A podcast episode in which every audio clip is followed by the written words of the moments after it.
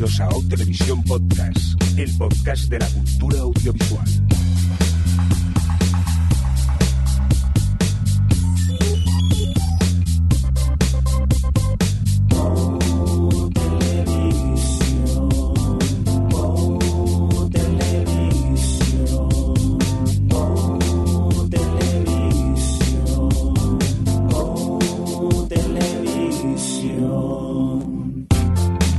Bienvenidas, bienvenidos a una nueva edición de Otelevisión Podcast, el podcast de la cultura audiovisual. En este nuestro episodio, el 300, no sé llamarle 300B o 301 ya directamente, pero seguimos repasando nuestro top de todos estos años, desde el 2006 hasta el 2020 de nuestras series eh, favoritas. ¿A qué sí, Adri? Pues sí, aquí seguimos comentando año a año eh, exhaustivamente teniendo desbloqueos recuerdiles. Hay que confesar, hay que decir la verdad, ¿no, Adri? Que es que hemos grabado el episodio de un tirón que nos han salido casi seis horas y media o más. sí que luego habrá que editar y quitar cosas, pero... A lo mejor notáis que para el final de... O sea, a lo mejor ya para el no sé qué capítulo será, ya nos reímos por tonterías, pero es que, es que 302 estamos ya. muy cansados. Estamos muy cansados. Hemos empezado a las 5 de la tarde y ahora mismo son las 12 y 11 de la noche. O sea que... Alejandro, vete de mi casa. Por cierto, Alex, Me ¿qué quiero a mi casa ya. Me tiene secuestrado. No me deja irme. Venga, Alex, no he visto a mi hija en todo el día. Pre- Preséntate que tienes que ir a ver a tu hija, va. ¿Qué tal? ¿Cómo estás, Alex? Bien. No, a ver, estamos aquí Agotado. haciendo un programa 300 en el programa 301, ¿no? Vamos en nuestra línea. Estamos, esto es peor que Fringe con los viajes en el tiempo. Yo ya me he perdido. ya, que- pero qué gratuito. Javier Fresco, ¿qué pasa? ¿Cómo estás? Pues nada, todavía, yo bien, pero todavía resuena en mi cabeza el eco de- del señor Mirindo diciendo, nah, si esto haremos 10 minutitos cada año y, y nos lo fundimos. Y ya veremos a ver si tenemos suficiente.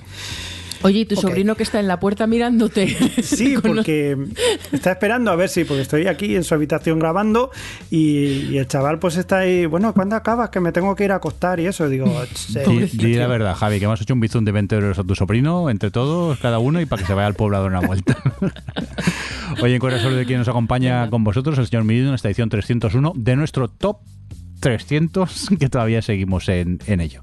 Venga, año 2011. Alex, ¿qué pasó en ese año?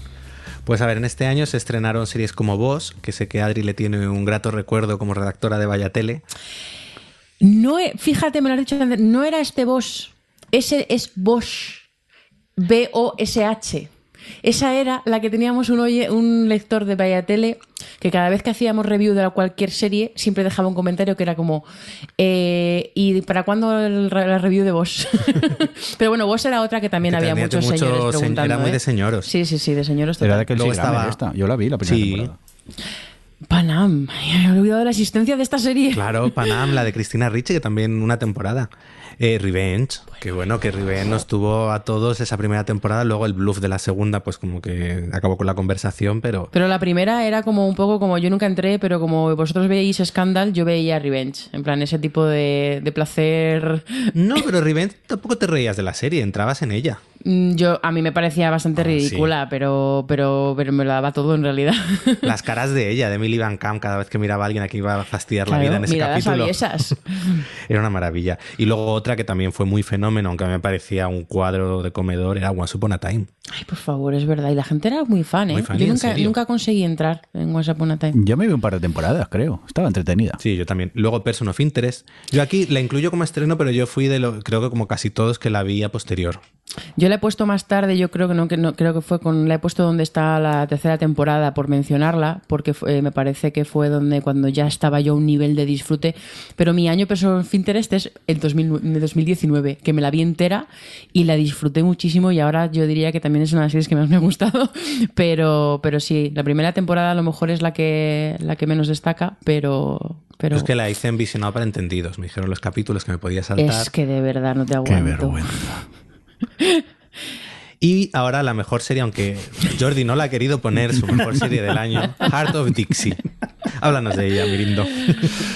Pues por un Hard of Dixie que vi me llaman fan de Hard of Dixie directamente, porque realmente creo que mi me- media temporada. Sí que es verdad que me gustó en su principio, me pareció entretenida y hasta divertida, pero luego era siempre Pero más no de lo mismo. reniegues de esto, porque No, pero, eh, realmente el Jordi que le gustaba Heart of Dixie es el Jordi que le gusta la serie esta, ¿cómo se llama la de ahora que cantan? Ah, la de Extraordinary Playlist. Extraordinary Playlist. Es un poco ese rollo. No pasa nada, Jordi. Es, abracemos esta parte de ti. Ay, qué bonito. Pues la verdad que sí, me gustaba en su momento, pero realmente es que me vi solo media temporada. Al final creo que no, que no seguí. Pero no me parecía mala serie, me parecía una serie entretenida y, y divertidilla. Y ya está. No puedo hablar más de Heart of Dixie, por mucho que creáis que soy el fan número uno del mundo. Bueno, luego en España se Ay, estrenó. Isabel, El Barco, Equipo de Investigación, El Secreto de Puente Viejo, Crematorio, que fue un poco Pero como la... crematorio aquí, sí, tan tarde. Sí, Sí, sí, sí. que- sí, sí. sí, sí. Fue Vale. de... Fue la... Canal... eh, ¿Quién fue? Canal Plus, ¿no? Creo. Canal Plus, sí. Y como la primera gran serie seria de que se hacía en España y demás. Mm. Eh, ahora caigo al rojo vivo, tu cara me suena, pu- pul- pulseras rojas, Alaska y Mario. y luego fue la llegada de las series nórdicas o el boom de las series nórdicas con The Killing, Bron Broen, Borgen, Forbrydelsen. Que esto, pues, a- eh, tan, por un lado la llegada de las series nórdicas y por otro la llegada de los remakes de estas series. Porque The Killing tuvo, bueno, Forbrydelsen tuvo en The Killing, Bron Broen un par de años después tuvo The Bridge. eh, pues eso. Sí, además luego esto como que eh, ha sido un género que siempre ha estado ahí, sobre todo siempre ha estado ahí en el cine, aparte de en las series, aparte de las nórdicas, es algo, es un género muy, o sea, que, que ya llevaba unos años en, en Reino Unido, el rollo este de, de caso de niño desaparecido en pequeño pueblo protagonizado por un policía tal que, que con el con este alzamiento de las series nórdicas volvió otra vez también a coger bastante fuerza y entre las dos de repente tuvimos un, un par de años o tres que teníamos un montón de estas series que además son todas la depresión en realidad y que hemos visto visto ahora un- el renacer con Merovista aunque tiene un poquito esa esencia pero pero sí sí fue un año de ver un montón de estas series de las cuales la mejor es Bron Broen pero No, Borgen está muy bien. A mí es que me gusta. Es que Bron Broen además me flipa que tiene cuatro temporadas y las cuatro son brillantes. O sea, A es mí una la de las- primera me parece que no- le cuesta un poco encontrarse. Sí, a mí es que me, me- me parece de las pocas series que, digo, que podría decir que todas sus toda su trayectoria de, y cuatro temporadas, es decir, bastante, me han parecido que están súper bien. Javi, vamos eh, a por tus series favoritas eh, que destacas de este año, del 2011. Pues mira, por ejemplo, Black Mirror. Black Ostras. Mirror, la- la- el primer episodio, acordaros que era el que secuestran a, a la princesa. O, Sobrevalorado. sí. ¿Eh? Sí, la princesa es. Ay, Adriana, ay, Adriana, qué, qué ganas de darte dos De verdad, es que ponen a alguien ahí follándose un cerdo y ya es como, ay, Dios mío, la mejor en televisión, serie de televisión del mundo. Bueno, que me, pues me sí. gusta mucho Black Mirror, ¿eh? pero que es que es uno de los para mí es uno de los peores capítulos de Black Mirror. Pues disiento. Ya, pero solamente por eso te llama ya la atención y a partir de ahí, a ver, que el creador desde luego siempre se ha dedicado a, a dinamitar un poco la televisión, entonces ya solamente él pues eh, ya, ya merecía la pena, pero todo lo demás, los, el resto de episodios han sido una maravilla. Aparte de eso, pues eh, otra serie como por ejemplo Homeland. Homeland es, eh, está muy bien, también se estrenaba ese año. Hell on Wheels, ese, ese western también. Qué maravilloso. que alrededor del, del tren que tenía que, que pasar, llegar del este al oeste de Estados Unidos. O dos comedias como por ejemplo Two Broke Girls o Wilfred. Ay, madre. Bueno, las dos que me gustaron bastante y Two Broke Girls con la tontería eh, me hacía bastante gracia. ¿eh? Era, era como muy. Cacaculo. Era cacaculo. Bueno, pero oye, yo soy cacaculo Sí, sí, sí. también. Adri, cuéntanos. Pues yo, bueno, ya hemos hablado de Bron Broen. Eh, una serie que me gustó mucho, además sigue siendo su cabecera, sigue siendo una de las que más me gustan, que es How to Make It, in America, que tenía una es una serie de, pues bueno, unos chavales de pues veintipocos que intentaban, como bien dice su título, vi- sobrevivir en Nueva York como podían, pero tenía mucho rollo y estaba rodada en Nueva York y se notaba y daba era, era un gusto verla, la verdad. Eh, y bueno, pues eh, Javi ya ha comentado Black Mirror, que bueno, que aunque yo sea hater del primer capítulo, es una serie que me gusta y que además he seguido viendo cuando ya la gente se ha caído un poco, cuando en su etapa Netflix perdió, mucha gente dice que, que perdió un fuelle y bueno, pues la verdad es que a mí me ha seguido gustando. Luego esta de Episodes, Oh, qué maravillosa. con, con Matt LeBlanc haciendo de sí mismo, que era, era bastante cachonda, la verdad. Además que también iba, es una serie que iba más con sus temporadas. Eh, y bueno, muchas de las que ya hemos comentado en realidad. Bueno, estaba esta de Life's Too Short, que... que Ay, Sí. La de- es, es que, jo, qué divertida, ¿eh? Life's Too Short. De Ricky Eh, Gervais con, con, Ricky- eh, con su compañero este altote, ¿cómo se llamaba? Stephen Merchant. Eso, Stephen Merchant. Sí. Que, mm, pero bueno, que esto, o sea, ellos dos eran como los creadores Sí. y, el, o sea, y el prota era, ¿cómo se llama? Warwick Davis. Davis. El Willow. el de Willow y que hablaba mucho de cómo se discrimina a los actores. Eh, bueno, en fin, era, era súper divertida. Eh, y luego, este es el año de American Horror Story. La primera temporada. La primera temporada que La de la casa. eh, fue- esta temporada es una de las mejores temporadas de American Horror Story, porque además yo con esta serie, como era antológica, al final me veía dos o tres capítulos y ha habido muchas temporadas que no he visto enteras. Pero la 1 me gustó. la uno- Me gustó mucho. Hasta que llegó Roanoke, era mi favorita. Pero yo, por ejemplo, Freak, Mm. Ay, en la segunda, la de Asylum, no entré en ella. Yo que a la gente le tampoco. gusta No, mucho. o sea, pues, Mm. a mí es lo que Para la gente. Asylum es la mejor. En general, la gente Sí. piensa que Asylum Mm. es la mejor. Ay, yo me caí, sí. la verdad, de Asylum. Luego estaba, estuve la de las brujas, que también me Uf, caí. Esa Coven, Freak, Freak Show también. Sí, era yo creo que circo. de- efectivamente la 1 y luego no me volvió a gustar ninguna hasta la 6, que fue la de Roanoke. Yo es que la Em, primera no me gustó y ya no seguí, la verdad. A ver, son Ryan Murphy, que empieza muy bien, el concepto empieza muy bien, pero luego Sí, se- pero en esta no conecté. diluyendo. Con otras de Ryan Murphy sí que conecto, pero esta no acabé de pillarle el truco y al final no, no, no seguí, la verdad. Por cierto, mm, apunte rápido porque ya habéis dicho episodios, Two Girls, Life Too Short, Hell on Wheels que había destacado yo, pero por ejemplo, Porlandia, que no sé Ay, si Portlandia. recordáis, esa serie Sí. que era de gags que se rían principalmente del sí. mundo de los hipsters y, y- y de lo que ocurre en la ciudad de Portland, que en su principio me parecía muy divertida. Luego al final quizá me parecía ya un poco repetitiva y me acabé cansando, pero su primera temporada sí que la disfruté muchísimo.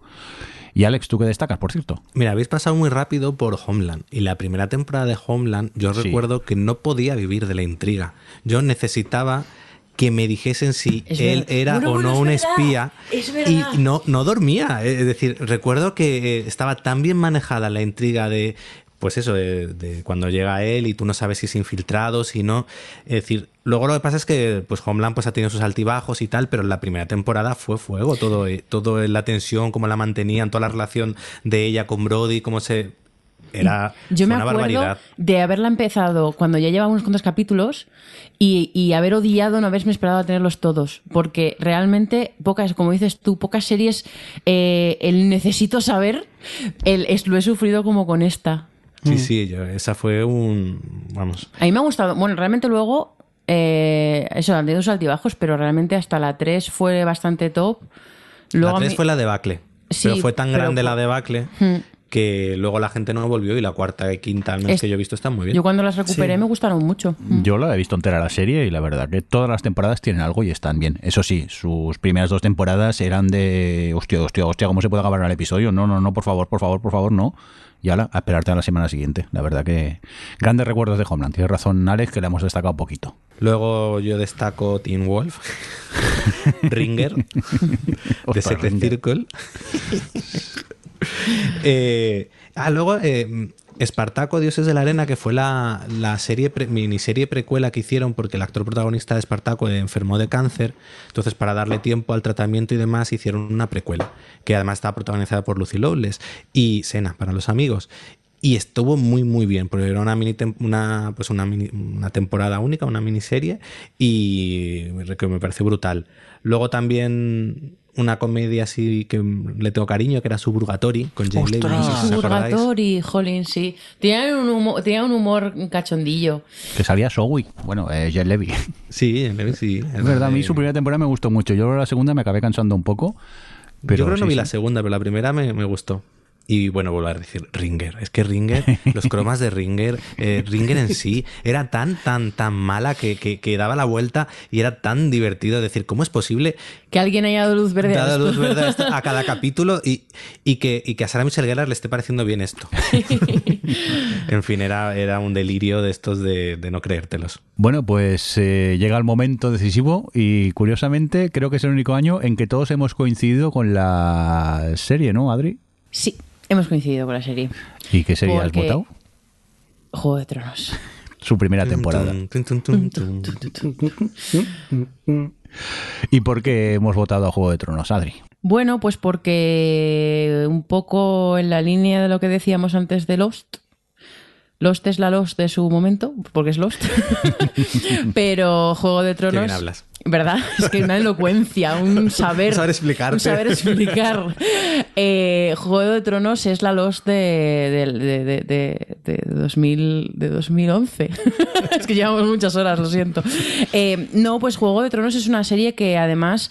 eh, como que ha sido la superviviente, ha visto una- es una serie que ha visto el cambio, es una serie que empezó sobre todo con su primera temporada, que era una serie para frikis, que le gustaban las series de fantasía, que conoces a lo mejor, pues bueno, tenía su, su legión de fans porque por los libros y demás. Es una serie que, no, no olvidemos que en su primera temporada tuvo un poquísima audiencia en HBO que ha ido construyendo, se ha ido construyendo y convirtiendo en un fenómeno con el paso de las temporadas y mm, y es una serie eso que ha vivido 100% el cambio. Es la serie que empezó en un, en un mundo de televisivo en el que, eh, pues eso, todavía, eh, eh, pues bueno, había, había pocas series, todavía no había arrancado, estaba ahora, yo creo que fue 2011 cuando hizo House of Cards Netflix, ahora mismo no, no me hagáis firmar por esto, pero, pero fue cuando empezó Netflix a hacer sus series originales, todavía no había empezado el streaming y demás, y ha sido lo que ha vivido el cambio, la que ha, la que ha mantenido el semana a semana, cuando de repente, cuando a las últimas dos temporadas de Juego de Tronos ya estaba el binge a tope y, y echábamos todos de menos de semana a semana Juego de Tronos, ha, mantenido, o sea, como que ha sido una serie que nos ha unido con toda esta et- etapa de cambios.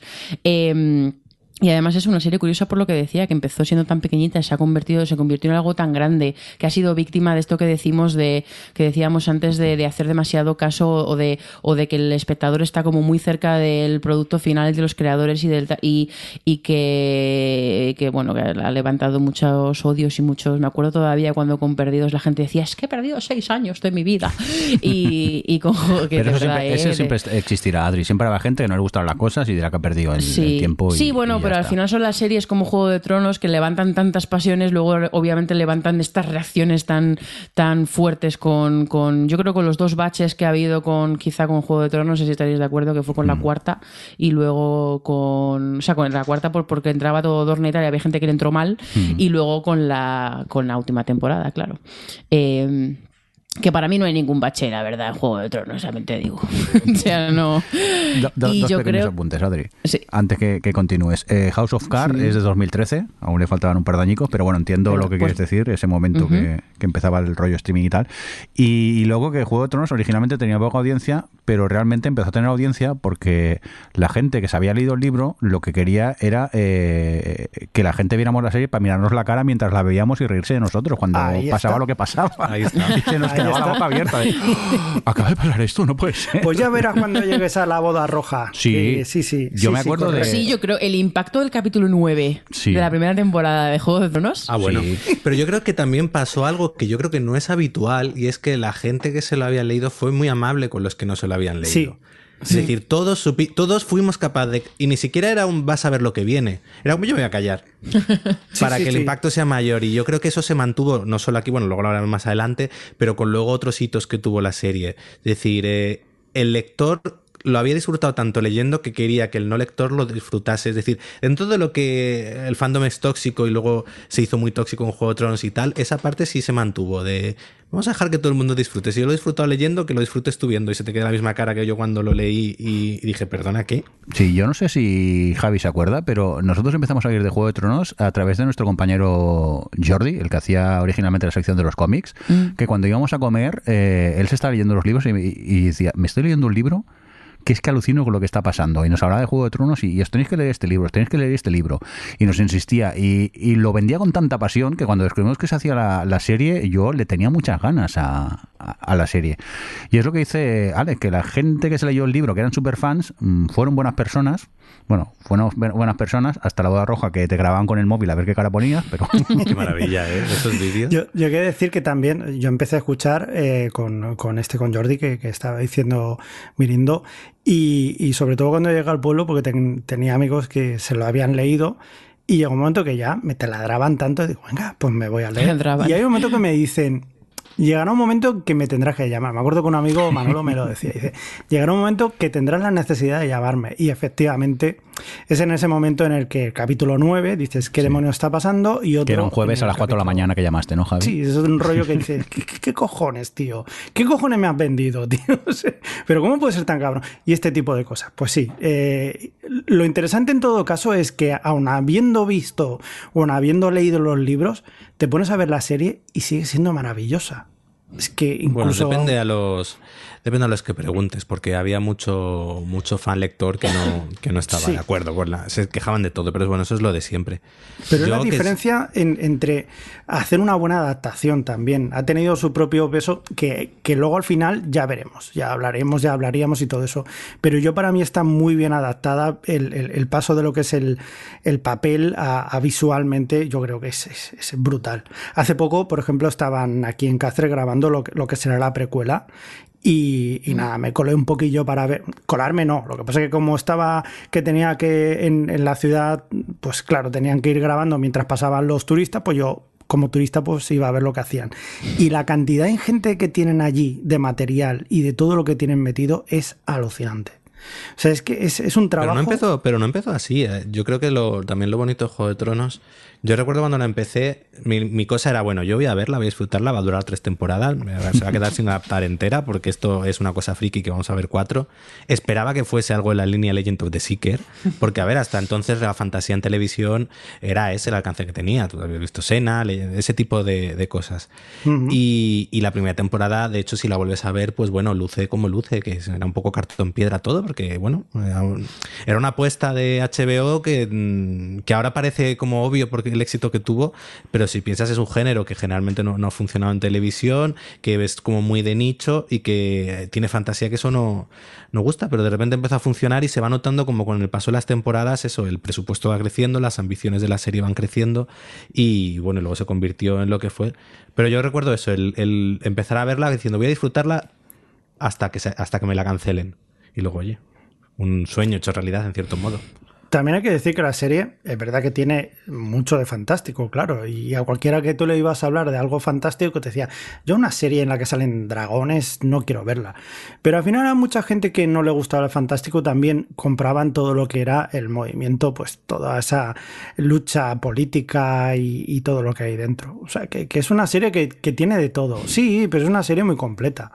Y eso yo creo que, que- que ha sido parte para mí de la televisión. Pero sí que en eso tienes razón, Javi, que yo muchos amigos que no ven fantasía eh, acabaron enganchadísimos a Juego de Tronos. Eso también hay que valorarlo mucho en la, en la serie, no es fácil de conseguir que gente que no ha visto nunca fantasía acabe enganchadísimo a, a una serie. Bueno, es que sin ir más lejos, bueno, que, que yo voy a cambiar un poquito de voy a ir por otro lado, pero eh, no hemos hecho tantas, no hemos dedicado tantos especiales a series en este en este programa y yo creo que, bueno, sí que me acuerdo que hicimos de Perdidos. De Perdidos hicimos Eh, bastante, ¿eh?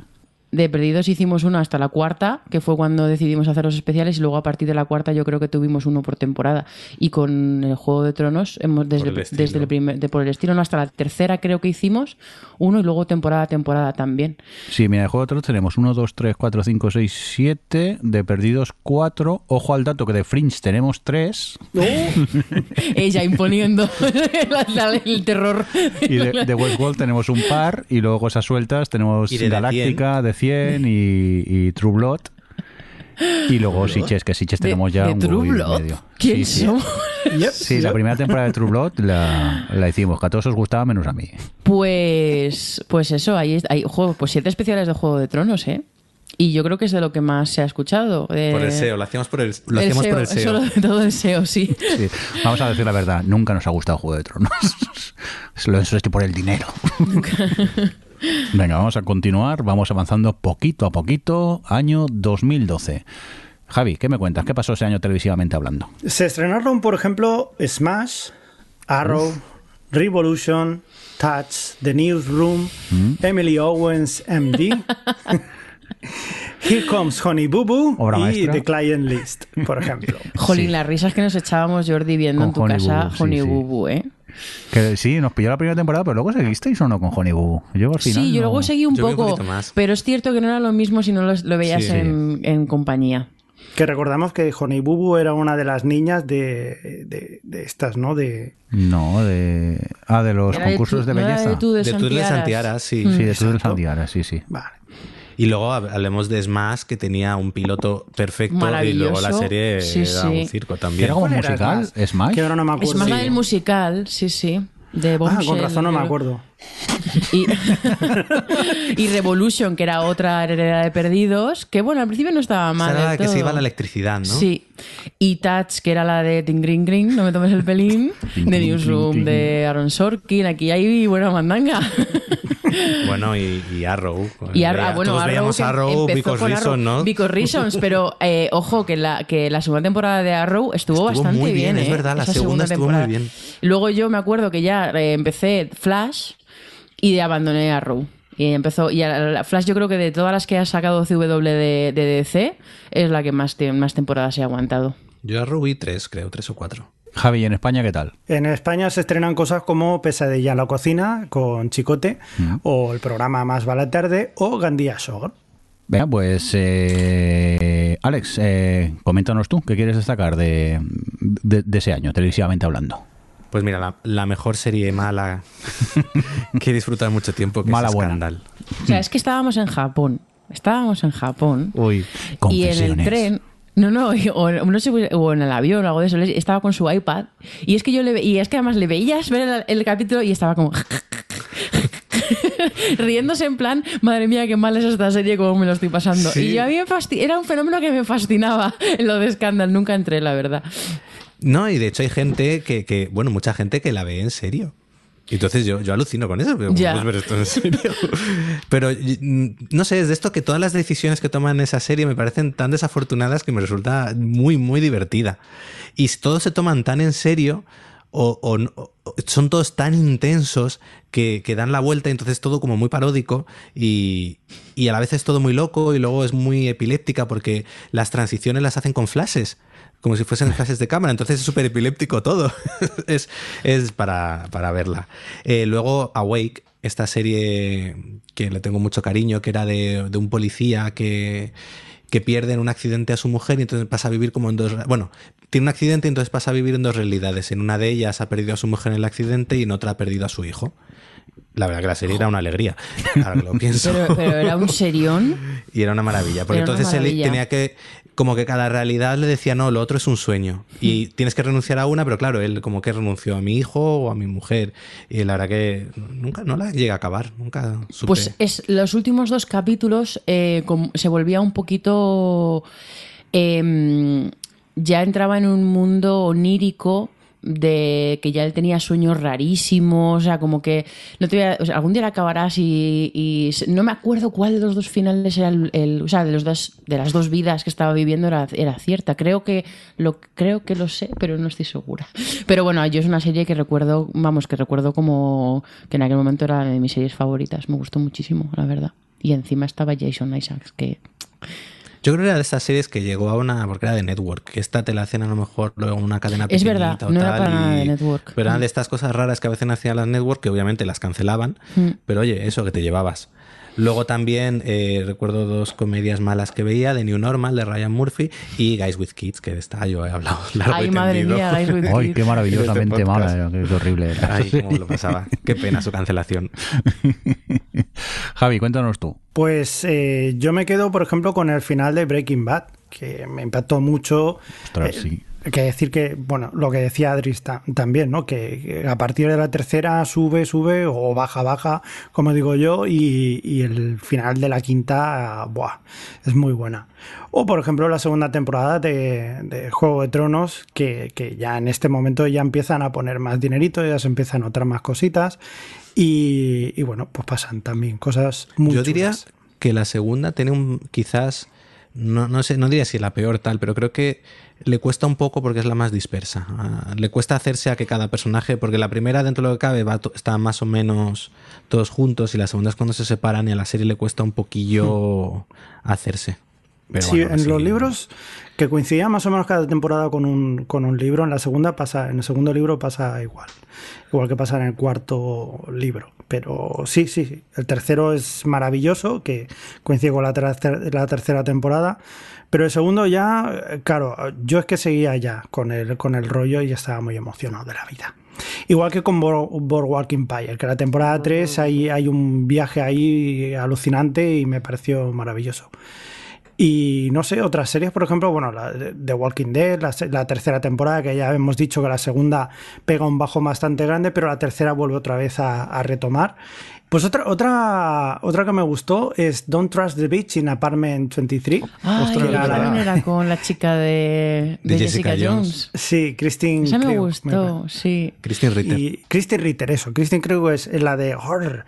No, esa es otra. La de. Ay, ¿cómo se llama? Superman. Lo hice. Yo, Superman, eso. Bueno, pues otra serie de, de JJ, de nuestro querido JJ Alcatraz, que pintaba muy bien, que era maravillosa, Que me- pero yo era que. fan.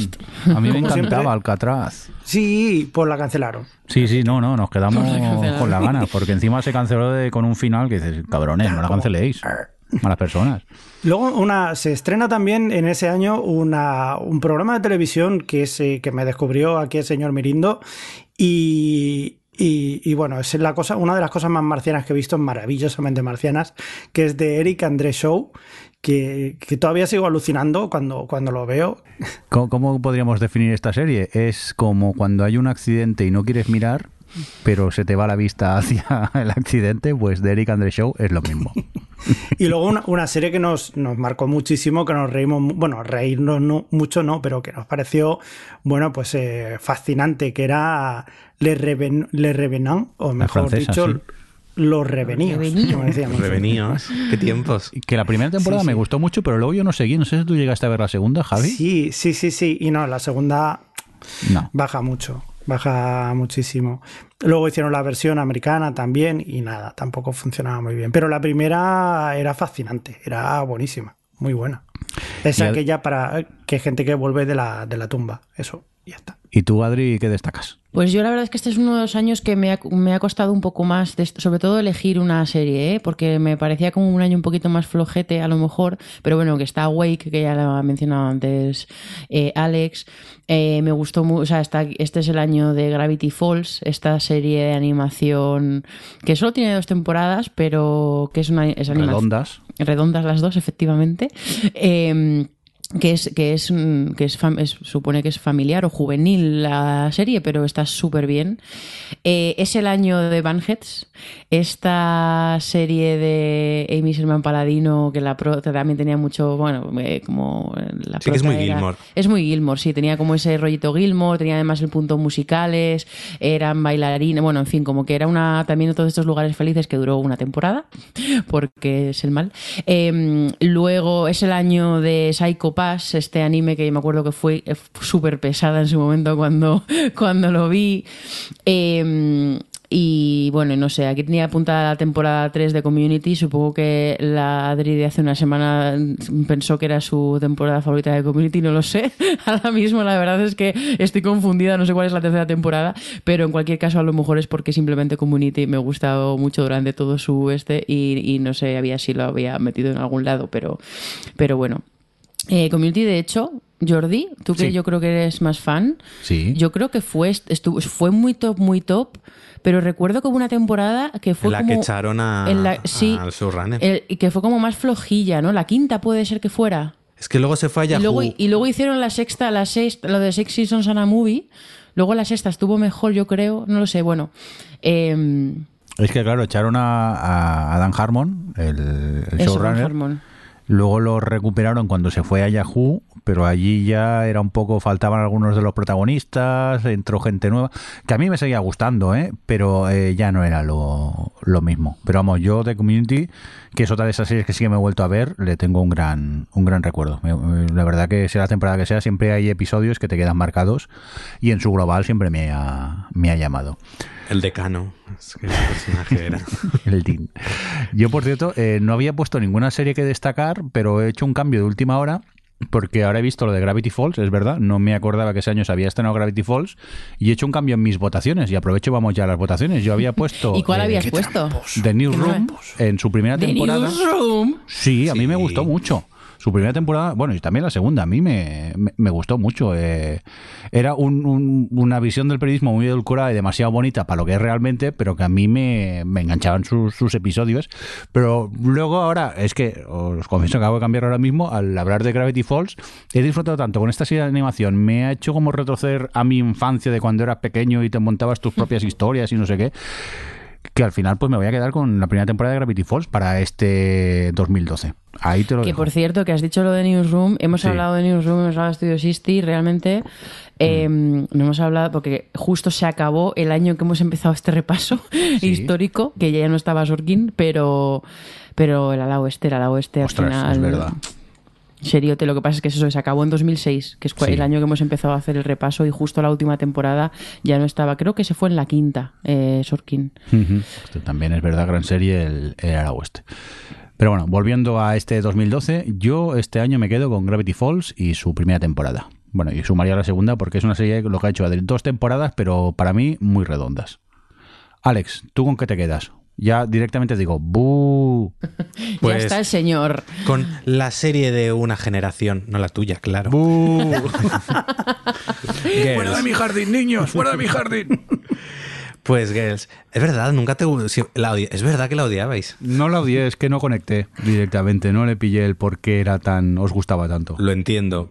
Girls eh, llegó, eh, pues eso, la, la serie esta de Elena Dunham, mm, fue una rara avis dentro de lo que era por, por el tipo de serie de personajes que presentaba, que no eran simpáticos de primera, que eran como cuatro chicas eh, de, de- pues bueno, que vivían en Nueva York bastante perdidas con sus peculiaridades y en lo que realmente pues, tampoco es que sucediese mucho, pero la forma en la que te contaban las cosas y la forma en la que te transmitía, pues eso, lo que pues un poco como lo que ella decía un poco casi en modo parodia de la voz de una generación pues eh, funcionaba bastante bien. Y yo recuerdo la primera temporada de Girls fue creciendo eh, conforme le íbamos viendo. Yo creo que conforme entrabas en el propio universo que planteaba y en las propios el tono que tenía tan peculiar que luego pues eso luego a mí toda la serie me gustó tendrá sus altos y bajos pero yo ahora mismo el recuerdo que tengo es que en general me gustó mucho y pues bueno eso eh, llegó en 2012 y, y creo que es también una de las series más importantes de, de esta década Totalmente, yo también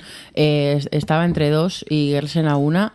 Eh, y, además esta es otra que yo destacaría un poco por lo que decíamos antes del tema mm, de cómo influyen las redes y la conversación y la, y, la prensa especializada y demás en cómo se percibe una serie. Y que yo a, eh, a Girls le hizo mucho daño que de repente, pues bueno, llegar una primera temporada con una de una tipa con una voz tan marcada y con unos personajes que en el fondo, pues bueno, eh, te- eran personajes muy imperfectos y, y que yo no creo, vamos, que yo no creo que tuviera la mm, la intención de ser la voz de una generación, pero de repente le, le- le pusieron esa etiqueta, la elevaron tanto que provocaron ahí como ese, ese rechazo, ese tal, que, que luego le ha hecho, le, eso como que le hizo mucho daño de forma absurda, no lo sé, como que la gente empezó a cogerle tirria y, y es una lástima, porque es que Girls es una serie que está súper bien escrita y es súper, no sé cómo decirlo, pero no sé arriesgada no es la palabra, pero eh, que lleva a sus personajes eh, de forma como muy coherente y consecuente y a mí me gustó mucho ver el viaje de, esas, de esos cuatro personajes.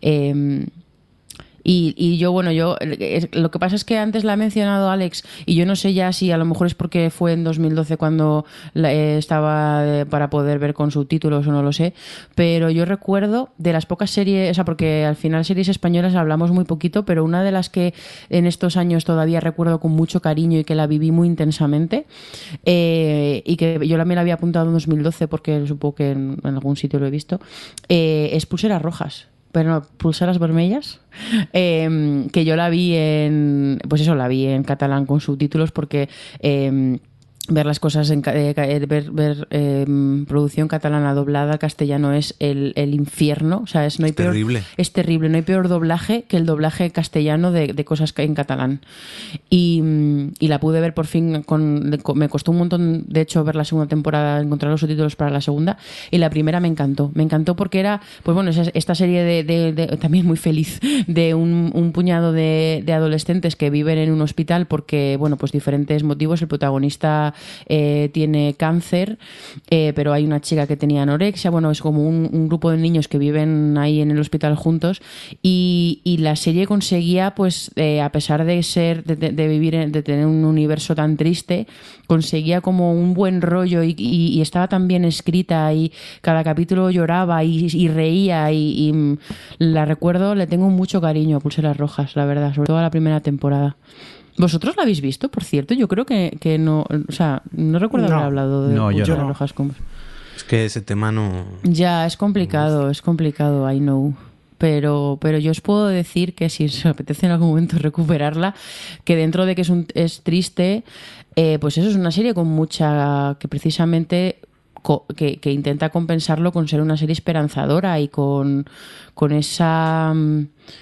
Pues como con una celebración de la vida dentro de, pues eso, del tema que trata. Javi, vamos contigo después de la trampa de Adri de meter dos series en el top. Ya, Pero que no es trampa, que es- eh, yo estaba siguiendo lo que decía Alex de Girls y luego he dicho la mía. Que no, que, no, que, no, que en el guion has puesto las dos series tramposas que te hemos pillado.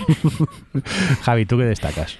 Pues yo, como de generación y de siglos anteriores, que bueno que soy, de- de- como buen decimonónico, pues me quedo con la segunda temporada de Sherlock, que ya antes habíamos hablado que me pareció maravillosa la, adaptación que había hecho la BBC, la nueva, de Steven Moffat, y esta segunda temporada eh, me parece todavía más brillante, aún a pesar de, de haber visto la primera que ya no te sorprende, ¿no? Pues ya, ya, pero es que la segunda eh, me parece brutal.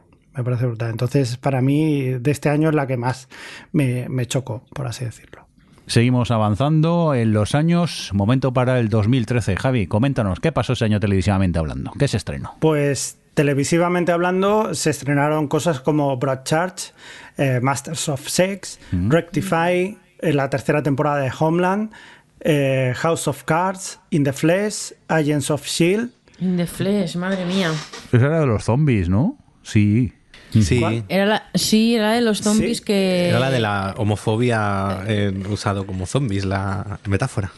Sí, era como que se eh, encontraban la cura para, para la zombicidad. no es esa, yo creo. O sea, Sí, sí, sí.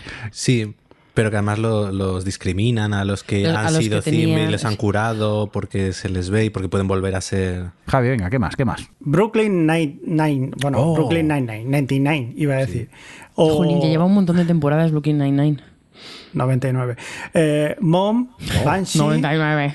99 temporadas. Eh, Banshee, The Following o The Crazy Ones. Ostras, Crazy Ay, Ones. de Crazy One, tráeme Sí. un colacao. Pobrecito qué bonita. mío. Qué chula era. A mí me gustaba, la verdad. A mí Y también, Mom, ¿eh? La he descubierto muchos años más tarde, gracias a Alex y su insistencia, pero la verdad que al final es una gran serie. Y Banshee, eh, Javi, tú eras ultra fan, ¿no? Sí, sí, sí. Hay que decir que me falta todavía la, la última temporada por ver.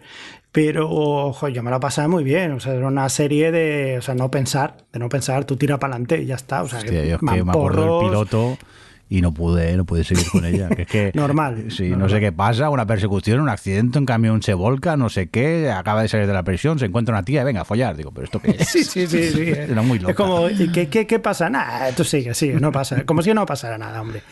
Bueno, mientras tanto en España se estrena, por ejemplo, Amar es para siempre, La Sexta Noche o Masterchef. Muy bien. Y venga, Adri, ¿qué nos destacas tú? Pues mira, em, se estrenó Aníbal, Una, una serie que me gustó muchísimo, que aguantó tres, por- tre- tres temporadas, que era que, te- que tenía este, que estaba más Mikkelsen en el que hacía de Aníbal y no me acuerdo cómo se llamaba el otro muchacho. Hugh Dancy, que hacía de Hugh Will. Dan- Gracias, Hugh con Dancy, los que tenía- nombres eh, fatal fatal, ¿eh? hoy. Eh, tenían una química había un homo- homoerotismo en esa serie importante, pero entre la química que había entre ellos, toda la narrativa visual, eh, eh, todo la puesta en escena tan preciosa, que parecían obras de arte de malditos cadáveres, o sea, el, todo el, no sé cómo decirlo, pues eso, el, el- el embellecimiento, no es la palabra que estoy buscando, pero de, la puesta en escena, ¿no? Y los platos. Y los platos, que preparaba Aníbal, que tú nunca sabías de dónde había salido esa carne, pero que tenían Sí. toda una pinta espectacular. Era, era totalmente, era food porn, Sí, pero sí. importante. Y, y es una serie que me fascinó, que además desde, eh, que tenía eso, que, que, que hablo mucho de ella, ella es una que, que me había planteado poner como, como la elegida del año, eh, pero... mm, Pero eso que te- es ya sobre todo ya con la tercera temporada que yo creo que ya pudieron hacer lo que ¿Tú quisieron. llegaste a ver la tercera? Sí, que me, costó mucho verla, la vi como mucho después eh, y ya era como una cosa ya les fue la orínica, pinza se les fue la pinza total, pero mm, pero es una de estas series de es pues bueno, de, de las más originales un poco de de autor que he visto en los últimos años. Es que las tengo en mi mente como, como eso, de, de- como de ahí arriba, ¿no? De, de- de algo como súper original, con una visión muy particular y una atmósfera que se, de estas que se te meten ahí debajo de la piel. Y Aníbal, a tope con Aníbal, la verdad. Em, luego, bueno, aquí, no, no sé si, fue- o sea, fue este año, ¿no? Cuando acabó Juego de Tronos. No. Porque la dividieron en dos. ¿Fue el año anterior o este? Otro no sabe le queda, este es el tercer año. O sea, Juego de Tronos, Breaking Bad, perdón. No, Em, fue la anterior. fue el anterior, bueno, es que claro, iba, tenía, pues me he confundido porque tenía apuntado para hablar de Ozymandias, pero bueno, da igual, porque ya esto es algo que se ha hablado mucho. Eh, Puede que sí, ahora, ahora que lo dices puede que sí. Que es que la dividieron en dos. dos. la Sí, es por cierto. eso, vale, es, Es que cierto, sí, la sí, temporada 5 tuvo la dividieron, en lugar de tener 6, tuvo 5A y 5B. Y yo creo que fue aquí en 2013 cuando se emitió la segunda parte. Em, 2013, 29 de septiembre de 2013, el Pues- último capítulo. Pues eso, el, el, el- bueno, el último capítulo no fue Ozymandias, pero es- eh, en fin, ese fue el capítulo en el que Ozymandias todo... fue en septiembre, el 15 de septiembre del 2013. El penúltimo el, fue. el, el- el penúltimo. O sea sí. que has acertado, Adri, has acertado. Pues nada, pues, eh, merece la pena decirlo porque es un capitulazo, es uno de los mejores capítulos de televisión que he visto yo, eh, de todo, de, de- de- de cómo estaba escrito, de cómo estaba dirigido, de todo ese clima ese emocional, o sea, flipante. Eh, también me quiero acordar de Steven Universe, que es una serie de animación también eh, que con la que hemos hablado mucho aquí en este podcast y que a mí ha sido un lugar feliz durante muchos años, eh, que todavía en su primera temporada eh, no le ves, todavía no, no aprovecha, o sea, como que no explota todo su potencial y no se vuelve, o sea, se vuelve un poquito, yo creo que más hacia la, en la 2 y en la 3, más para todos los públicos, quizá en la 1 todavía es más infantil, pero, pero yo nunca me cansaré de, de recomendar Steven Universe, la verdad. Se estrenó Defiance, ¡Ostras! que era esta que, que luego además sacaron un videojuego, Sí. que era una serie de ciencia ficción, que tiene un musicote que flipas, que lo sigo escuchando a día de hoy. esa de, no la vi. de Beer Mac- A ¿No mí viste? Pues te temporada pega me encantó. Defiance. Sí. sí, sí, sí, es que estaba muy bien. Eh, además tenía un puntito, tenía, tienes cosas en común con esta que os gusta tanto ahora, ¿cómo se llama? The Expanse. De Spans. Lo que pasa Sí. es que esta, to- toda la parte que no es en el espacio es un poquito lo que era Defi- Defiance. Eh, bueno, es el año, es el año de Orphan Black. Orphan Black. Orphan Black, aquella serie, primera temporada, en la que si te pones a pensarla un poco se te cae todo. Pero. Pero daba igual. Pero daba igual porque era entretenidísima. Es decir, era una serie en la que podías ver a una actriz interpretar un personaje haciéndose pasar por otro personaje y te lo creías. Y, y eras capaz de ver cómo, cómo era capaz de hacer de una haciéndose pasar por la eso, otra. eso, cuando ya empezaban a dar vueltas de, de que uno de los clones era, estaba haciendo de otro y tenía que. Bueno, bueno, y veías todas las. Las diferencias, las- es sí, decir, no. mm, Los detallitos. Qué maravilla. eh. Bueno, es que es sobre sus hombros toda la serie. Y luego eh, aquí se estrenó eh, Attack on Titan. Yo creo que ya a día de hoy probablemente será. Bueno, no lo sé, porque ya ahí están los Narutos y las cosas, pero Attack on Titan ha sido como, ¿no? Sí, yo Eh, creo que es de los últimos grandes los animes- hits de anime. De ahora, ahora de justo hecho- estrenan ahora la última temporada ya. Efectivamente. última, la ya- ya, es última, sí. última. Sí, sí, sí, sí. Y luego voy a hacer una maldad. Se estrenó aquí Orange is the New Black. ¿Quién se acuerda de Orange is the New Black con lo que fue en su momento, eh? Yo, que la he visto entera y la he disfrutado. Perdón, eh. claro, es que Pero me, No, no, yo la disfrutaba, me ¿eh? ofende, pero me te- ofende. Te, te he ofendido mogollón. No, pero me, me- me hace gracia porque otras que hemos visto, tal, pero Orange is the New Black lo, eh, fue mucho, no sé si es- a lo mejor es como el inicio del fenómeno Netflix, ¿no? De se estrena, lo es todo durante el tiempo ese y luego ya te olvidas. Y tuvo, claro, relevancia al principio porque tenía cuatro series Netflix, pero luego ya empezó Sí. a perderse No. en el catálogo. Y luego que, que, a ver, al fin y al cabo empezó, pues era una serie que tenía una diversidad brutal, súper femenina, o sea, como que rompía ahí varias varias barreras y de repente, pues eso, con Netflix la vio tanta gente y tal. Sí, pero pero también el luego se ha problema- olvidado mucho. que aquí en España, eh, como también se emitía por Ah, es verdad. Movistar, ¿era en ese momento o tenía otro nombre? No me acuerdo. Pero ¿qué pasó? Que de repente la serie que era de Netflix en España no estaba en Netflix las últimas temporadas. Y llegaba más Ay, tarde, Y además. llegaba mucho más tarde. Mm. Y eso, qui- quieras o no, si no tenías Movistar, pues era una putada. Pero vamos, yo la, la vi y al final la vi entera y siempre la he disfrutado. Orange is the New Black siempre me ha No gustado. te quería ofender, ¿eh? No, no, no, Venga tú, que- ofendidito, que me ofendidito. con tu cara. ¿Qué- cuál- ¿Cuáles son las tuyas? Alejandro, dame la dirección donde vive Adre, que voy a hacer una visita. Pero la casa ni tocarla, ¿eh? Bueno, la casa tranquilo que no la toco. Mira, pues yo rápidamente quiero destacar eh, Derek de Ricky Gervais. Ay, qué tristeza, de Sí, verdad. sí, Esta es la que una- hacía de... Ah, sí, ya. de un chaval con di- discapacidad, sí, un chaval con discapacidad me- mental que trabaja como en una residencia de, de ancianos y la verdad que es una serie, es una oda a la, a la gente mayor y es una serie que también te rompe el, el corazón en muchos momentos, pero que disfruté muchísimo. También confieso que solo vi su primera temporada, no he tenido valor a ver la segunda temporada. Porque por un lado me gustó mucho, pero por otro lado también me rompía lo que te cuenta la serie porque tiene momentos tristes.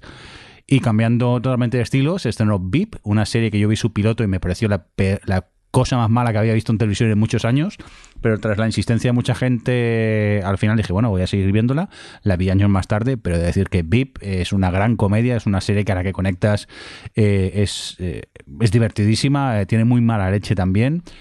Y más cosas hay que destacar. Bueno, había puesto yo Orange is the New Black aquí en su primera temporada en el guion. Con toda esa ilusión. Sí, sí, con toda ilusión.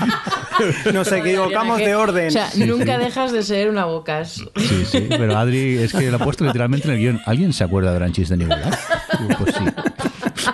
Yo me. Orange the New Black. Y quiero destacar una serie bastante desconocida que es eh, Family Tree, que es una serie que era protagonizada por Chris O'Dowd, eh, que era uno de los protas de, de IT Crowd. Series. Que no, que, que eh, era una serie que sí creo, creo recordar que era de HBO, en la cual pues eh, Chris O'Dowd eh, quiere realizar un, un- árbol genealógico de su familia, entonces viaja a, los Estados Unidos. Tiene una serie muy tranquilica donde no pasaban muchas cosas, pero lo que te contaba pues era como muy muy chulo. Y yo la tengo en muy buena estima esa Family Tree, aunque sé que es una serie muy pero que muy muy desconocida. Alex, ¿tú qué? Pues eh, empiezo por lo malo. The Originals, que era el spin-off de The Vampire Diaries, era terrible. The Tomorrow People, que también era terrible, pero me la tragaba. Yo es que era CW, estrenaba series y yo me las veía los Todas, pilotos. Luego ya acabar temporadas me costaba. Acordaos de cuando hacíamos el especial pilotos cuando, Sí. de, los, de los upfronts. Alex siempre se pedía hacer de CW. Es verdad. Anda, y que no lo disfrutaba yo. Y luego una serie pequeñita que, que yo creo que aquí hemos visto todos y que nos, o casi todos, que es Please Like Me. ¡Ay, qué like bonita! me. Una serie que además también yo creo que, que te pillaba desprevenido porque empezaba siendo más amable y luego acababa siendo bastante durilla. Sí. Eh, y creo que quizás eh, se estrenó este año. La primera temporada está bien, pero creo que es la segunda donde coge ya muy bien el tono. Y segunda y tercera son una maravilla. Y bueno, pues estrenó en 2013.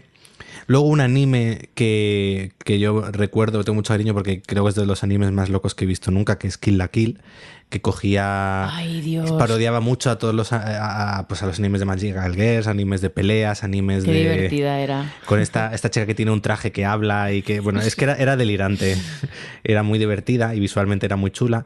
Y luego eh, quiero destacar la tercera temporada de The Killing, era el remake de Forbidden, porque en la tercera temporada van por un camino distinto a la, a, la serie original y cuentan todo un caso de niños que están que viven en la calle y tal, que me encantó, me encantó cómo llevaban el caso, era bastante duro, pero está muy bien llevado y luego cómo llevan la relación entre ellos dos, pues bueno, yo estaba ahí living, estaba completamente con esa tensión sexual no resuelta que desde los tiempos de Mulder y Scully.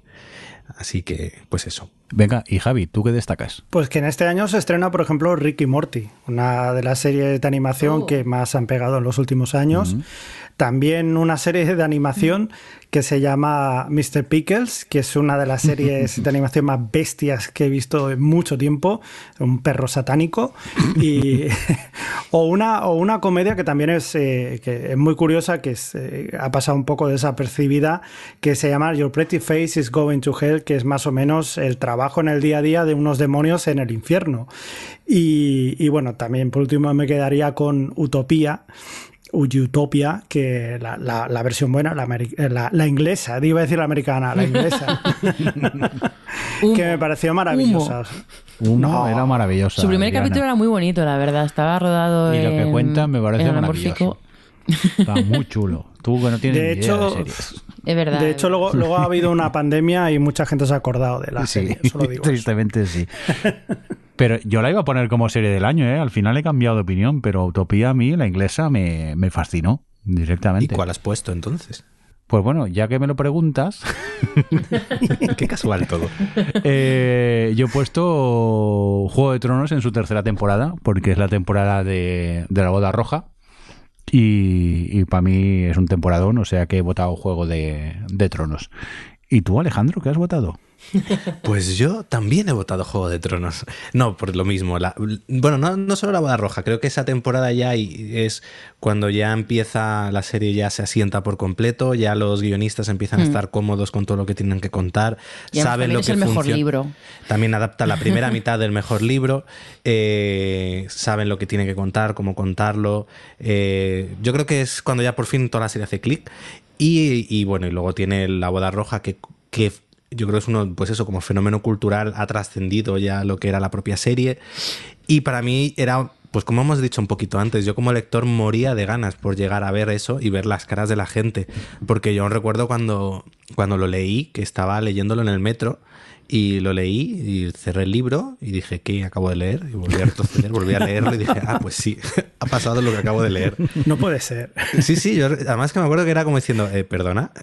Y, y entonces, pues eso, moría de ganas por ver cómo lo adaptaban y vamos, eh, la serie, pues hasta ese punto me estaba encantando y, y aquí, pues yo creo que es eso, que mató un, marcó un hito y aquí yo ya creo que fue en esta temporada cuando ya fue el despegue ya más masivo de la serie. Di la verdad, Alex, ¿estabas viendo el episodio solo o había gente y en vez de ver la pantalla estaba mirando la cara de los demás? Estaba pensando, este no sé si lo vi en casa o lo vimos en cine. Es verdad. Porque era la época en la que hacía Canal Plus, hacía los preestrenos en cine. No, este lo vi en Este- casa este y, no vimos lo- en cine el final, El que- final, que, sí. tenía la curiosidad por saber si iba a aparecer eh, Lady Corazón de Piedra. Oh. que al final en, en lo la serie no sale, No. pero estaba la intriga de ver cómo acababa la temporada. Ay, es que era, era un fenómeno. Cada, cada temporada era. Lo era todo. Durante esas 10 semanas solo se hablaba de eso, todos los artículos. Que de hecho al final le pesó el sobreanálisis que tenía encima. Sí. Pero es que. Claro, y bueno, hasta se veían los blogs. Hablabas de Juego de Tronos y las visitas eran el doble. Pero es un ejemplo también de lo que ha sido las series durante todos estos años, ¿no? Lo que estábamos diciendo al principio del programa, que, que como poco a poco han ido cogiendo um, dentro de nuestras vidas una importancia hasta, hasta el punto de, de eso, de que, que nos saturan, nos llegan a saturar y, y es maravilloso. Y la, esa pasión en la que tú acabas hablando de las cosas que te gustan, es, es muy guay. Bueno, y Adri, tú que has votado Juego de Tronos, ¿no? También. Yo no, yo no, pero, pero porque, porque, porque, porque ya la habéis puesto vosotros, ¿sabes? Que es que esta la he puesto ahí en el último momento, porque haciendo el repaso anual, no sé si lo he dicho esto antes ya, porque os lo he dicho a vosotros, pero no sé si en micro on off, pero tenía en la agenda apuntadas varias eh, series que no había encontrado el año que meter y una de ellas era esta y viendo que ya habéis puesto Juego de Tronos, pues he dicho, pues la meto aquí. La hemos hablado antes, ¿eh? Porque, así que no voy a hablar mucho, que es Person of Interest, justo la he puesto aquí porque coincide que se emitió la temporada 3, que es yo creo que la que de repente da el salto, porque a mí me gustó mucho desde el principio, lo ha dicho antes Alex que le hizo Visionado para entendidos, porque es cierto que la 1 y la 2 tienen el, todavía tienen el punto más episódico, más procedimental. A mí me gustó desde el primer momento, pero claro, soy una persona que sí que le, le han gustado históricamente más las cosas en los, los procedimentales, pero ya claro, en el 3 ya empezaron a, a- a construir toda esta trama seriada sobre la inteligencia artificial y los algoritmos y todo el mundo digital en Y general y de machine y todo, bueno, y todo este y empezaron a aparecer algunos personajes o tener más protagonismo otros personajes como de repente empezaron a construir a levantar el, el universo de una serie que me apasionó, me apasionó y justo es que las temporadas 3, 4 y 5 son eh, pues bueno, taquicárdicas, eh, súper emocionales, súper interesantes y es una serie que me ha gustado mucho y bueno, pues yo la vi en 2019, pero la temporada 3 se estrenó aquí y, y la, me la- la he puesto para acordarnos de ella. Porque vosotros no os habéis acordado ninguno, ni siquiera Alejandro que le gustaba. Yo la tengo pendiente, ¿eh? La tengo pendiente de, de ponerme con ella porque, claro, eres muy pesada y al final, si, si Adri se pone pesada es porque es buena y ya está. Eso es lo que. Javi, ¿y tú qué? ¿Tú qué has escogido? Pues yo debería haber escogido también Juego de Tronos, porque eh, eh, había, lo que habíamos estado hablando es que es maravillosa esa boda roja y tal. Pero me voy a quedar con otra que también me impactó mucho, y sobre todo por, eh, porque me pareció muy fresca en ese sentido, que es Vikingos. Vikings, que es que, la primera temporada también es, flojita en el sentido de que tenían poco dinero. Recordamos que es una serie de History Channel. O sea, es, sí, es una serie de History Channel que no tenía mucho dinero y hacían lo que con, con lo que había. Pero los personajes son tan chulos. El rollo de los vikingos siempre, entre que, que- que está bien montado, te recuerda inevitablemente a Juego de Tronos. ¿Por qué? Pues porque Juego de Tronos también tira mucho de lo que es la historia, esa lucha de poder entre unos y otros. Eh, en fin, que a mí me pareció una serie muy guapa. Yo me lo pasé muy bien con Vikingos. Una serie muy guapa. A mí me gustaba. Lo que pasa es que siempre me resultaba muy peculiar la forma de actuar de Travis Fimmel, que era como de estoy fumado. He llegado al set fumado, me habéis dicho acción y me pongo aquí a actuar. Era siempre tiene como ese, ese rollo de mm, está actuando, está para allá. eh. Pero eh, ese es el de, el de by, by Wolf, ¿no? También. Claro, es que lo, lo hace igual en Race by Wolf. Efectivamente. Sí, Yo creía que, yo era- creo que era que- el personaje, pero no. no, no, es- no, es así como actúa. Venga, vamos a seguir subiendo. Do- año 2014. Eh, Javi, cuéntame, ¿qué se estrenó ese año? Bueno, pues se estrenaron cosas como The Affair, Transparent, Looking, Fargo, The Honorable Woman, Jane Esta the la he puesto solo para que leyéis el título. Qué cabrón. Por joder. The Honorable Woman. Es que me acuerdo que a ti te gustó mucho, a ti te gustó esta serie y cada vez que le hablabas de ella era, era sufrimiento de Jordi. ver. Horrible woman. Pero si es muy fácil, es de. Venga, y después de. ¿Qué más? Pues eh, había dicho Jane the Virgin, Last Week eh, Tonight with John Oliver, Ostras. eh, Brad City, Outlander, Brad, How Brad, to Get Javi. Away with Murder. Dime. Es Broad City, que te falta una O por ahí. Ah, bueno, pues yo. Perdón. Brad City también. Sí. No, no la habéis visto, hora, Brad City. o- Brad City es una serie sobre niños muy pesados. Venga, ¿y en España qué, qué pasó? Pues en España eh, llega Empezaron- alta definición. empezamos a ver poros. Efectivamente, ya en la tele se empieza a ver alta definición, Sí. eh, llega, llega la TDT y tenemos que resintonizar eh, todo el TDT para, porque tiene que llegar a nuestros móviles el 4G.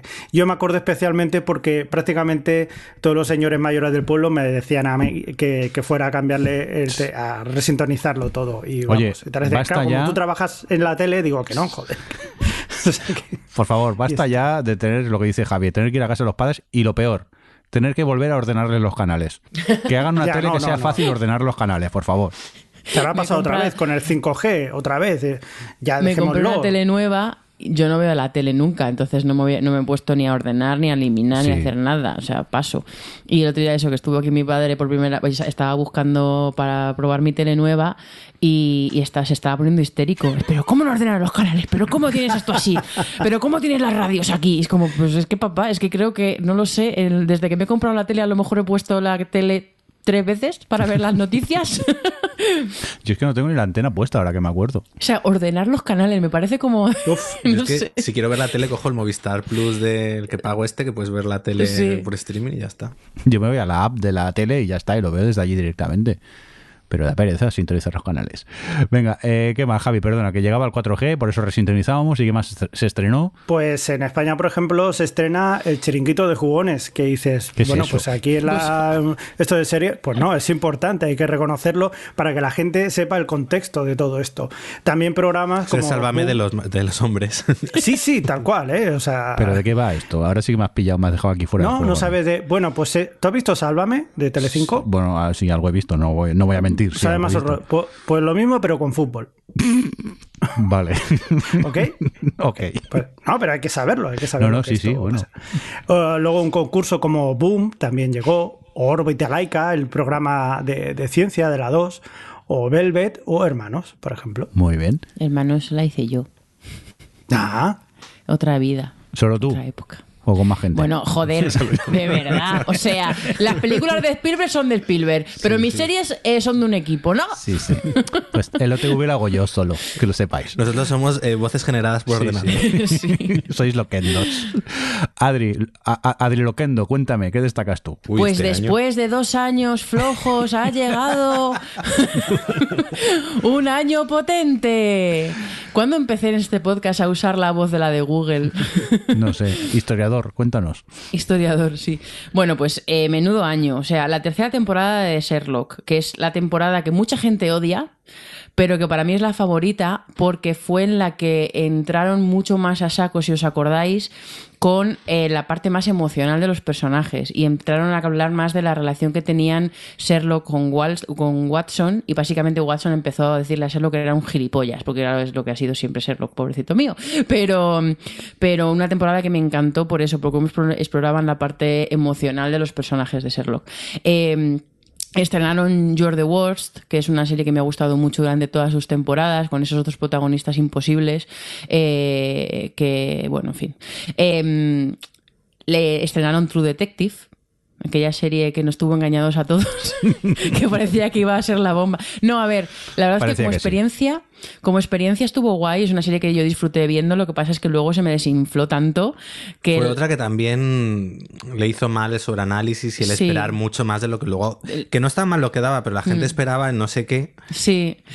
Eh, pero bueno, a mí la verdad es que sí que se me, desinfló y yo tampoco es que esperase tanto, pero es cierto que era tan, gran, tan, tan intensa y se tomaba tan en serio a sí misma que llegó un punto en el que cuando te das cuenta de lo que había detrás, como bueno, pues tampoco era para tanto.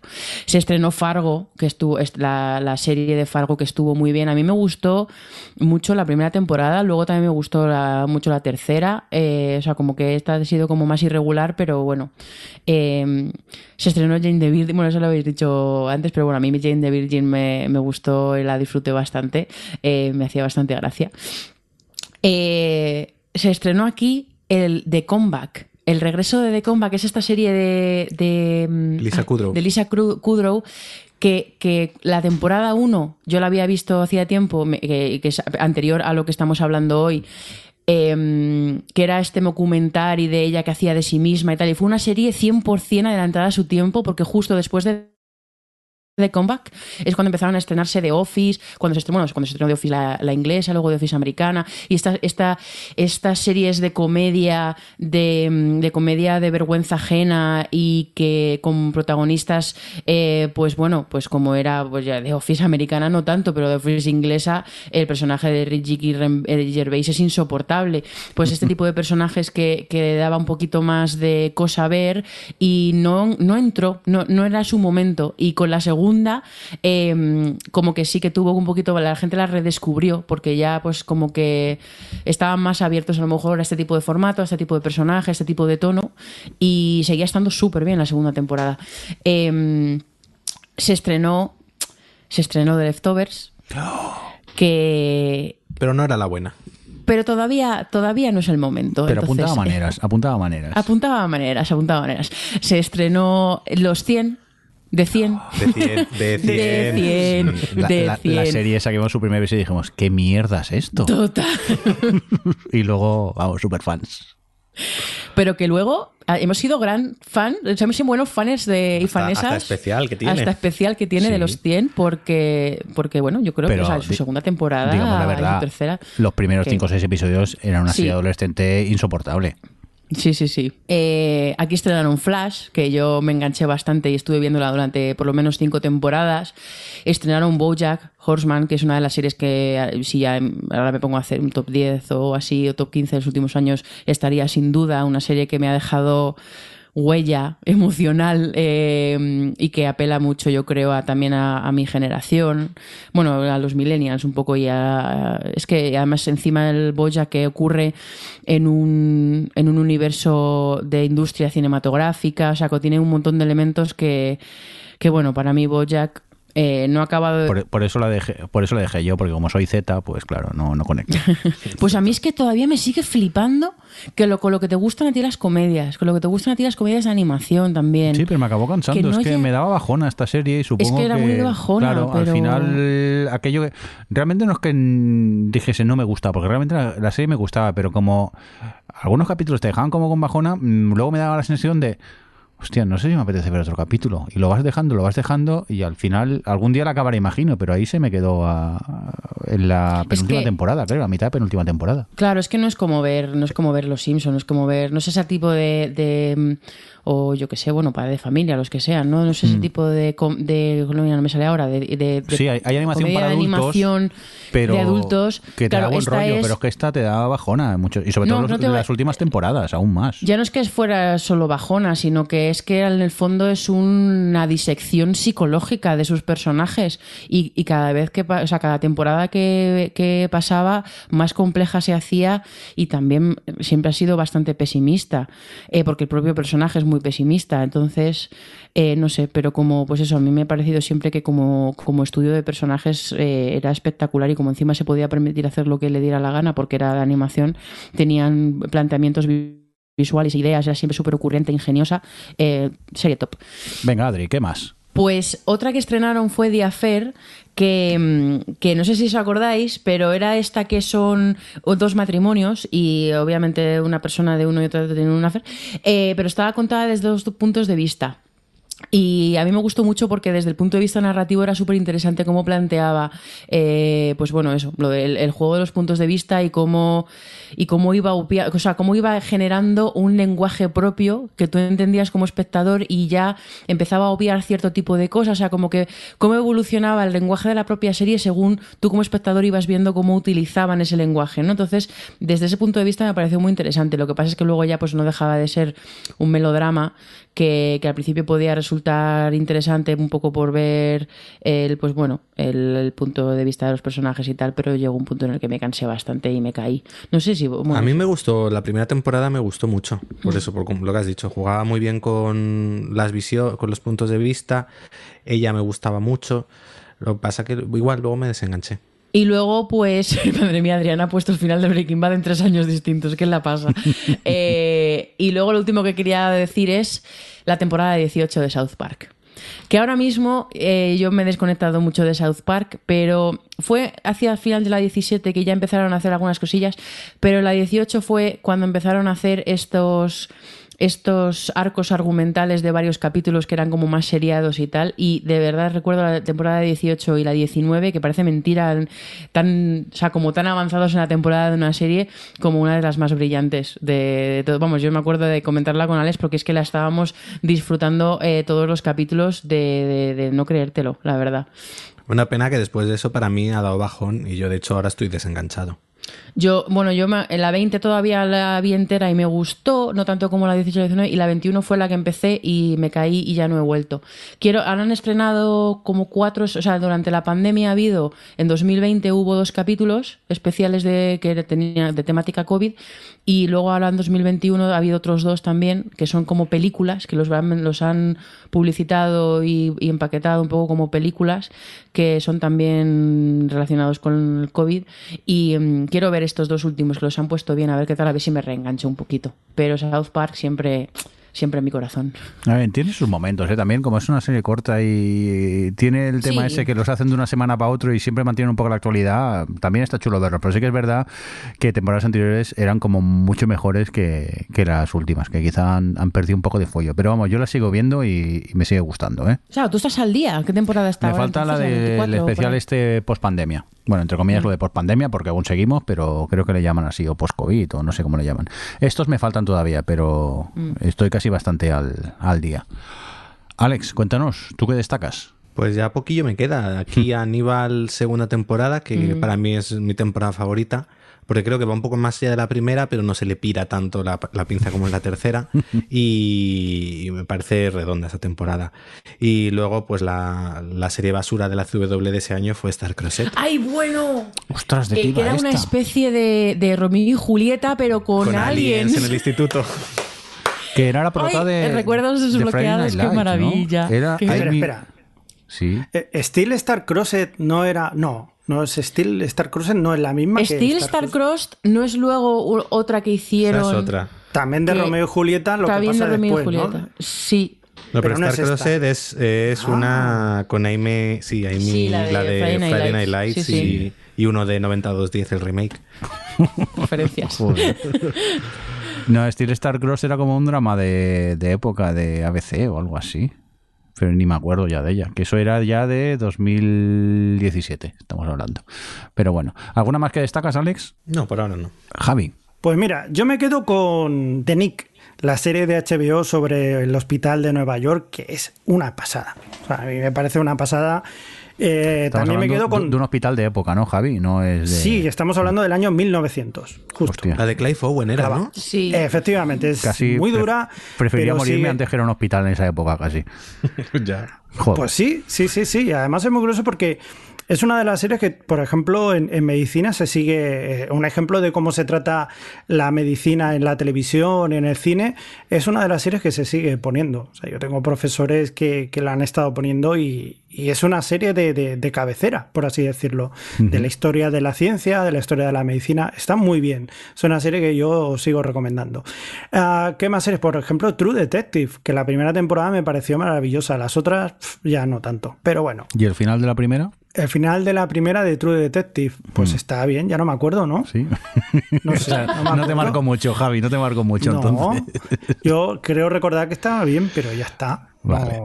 No, no, profundices. Venga, Hace ¿qué tiempo. más? ¿Qué más? No Ah, pues Silicon Valley, la, la comedia que además me la recomendaste tú, Mirindo, que la viera, que la viera, y me pareció un pasote. Y- ¿Pero por qué voy a ver esto? Es de informático, que no me va a gustar.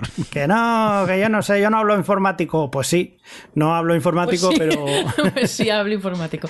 Pues no, no hablo informático, pero me lo pasé muy bien con esa, con esa serie. Y esa temporada primera, pues eh, claro, eh, la que lo ves, conoces todos los personajes y es muy chula, muy chula.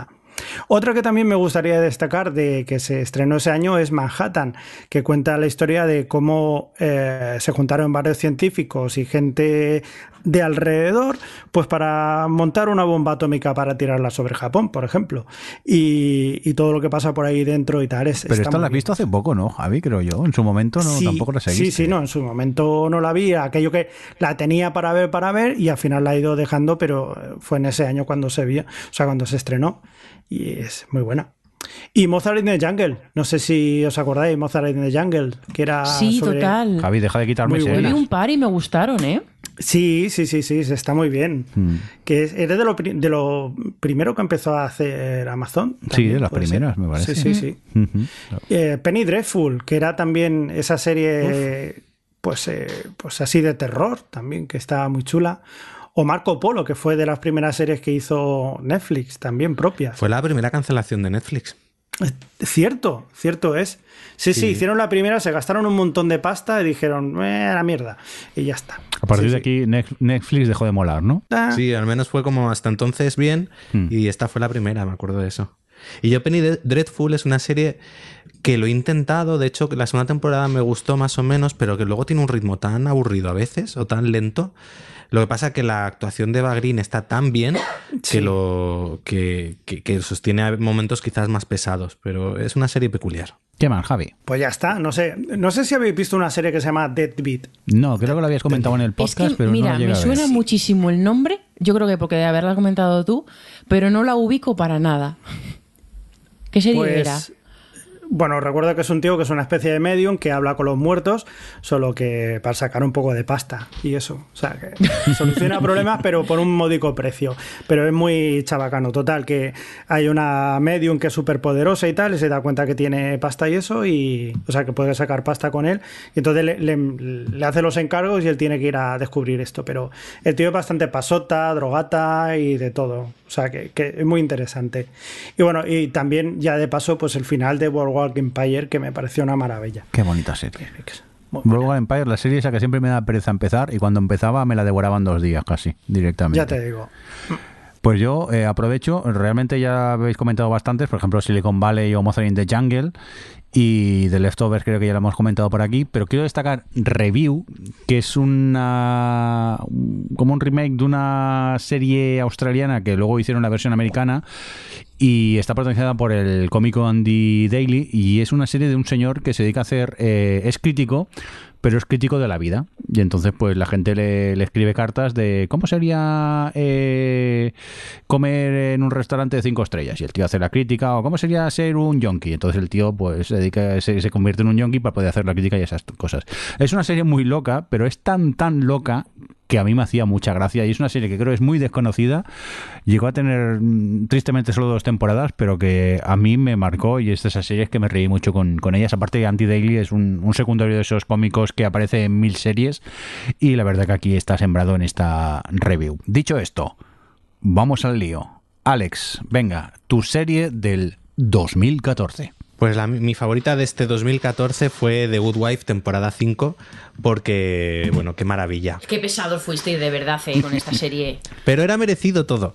Este es eh, el año eh, en el que la serie de repente se convierte en un thriller empresarial loquísimo, en que la tensión se masca en cada capítulo y en el que es todo maravilloso. La tensión entre las dos actrices, dicen, ¿no? No, bueno, O todavía no se odiaban. yo creo que ya, se, ya, ya no salen juntas desde la tercera temporada, como que no coinciden los personajes. No, pero aquí de repente, bueno, hay un giro, plantean una cosa y está tan bien llevado. Y como a lo largo de toda esa temporada y luego hacia el final ocurre otro giro muy gordo y, tal, esta temporada, la quinta, es, de 10. Esas. Pues de nuevo, esas temporadas redondas que hay de vez en cuando en una serie, pues la quinta de Good Wife lo es. Así que éramos pesados, pero con razón.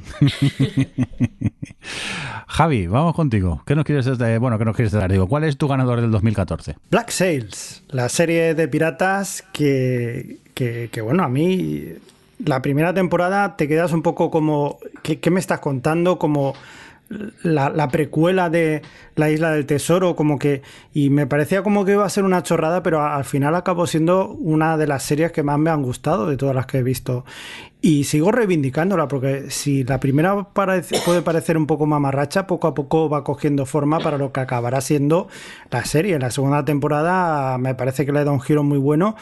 Pero esa primera temporada es necesaria y a mí me impactó muchísimo. O sea, que, que yo la recomiendo muchas veces. Es una serie que está cerrada, muy bien cerrada, además, y, y que está muy bien. Yo os animo todavía a que la veáis. Pero bueno, son de aquellas cosas que cada uno, haya cada uno. A mí me encanta. Bueno, bueno que nos amenaza con Black Sails. Adri, Allá cada uno. ¿Y tú qué? Pues mira, eh, habéis dicho antes lo de. Yo no hablo de informático. Pues. mi serie favorita de 2014 he puesto Halt and Catch Fire, que se estrenó aquí, la primera temporada.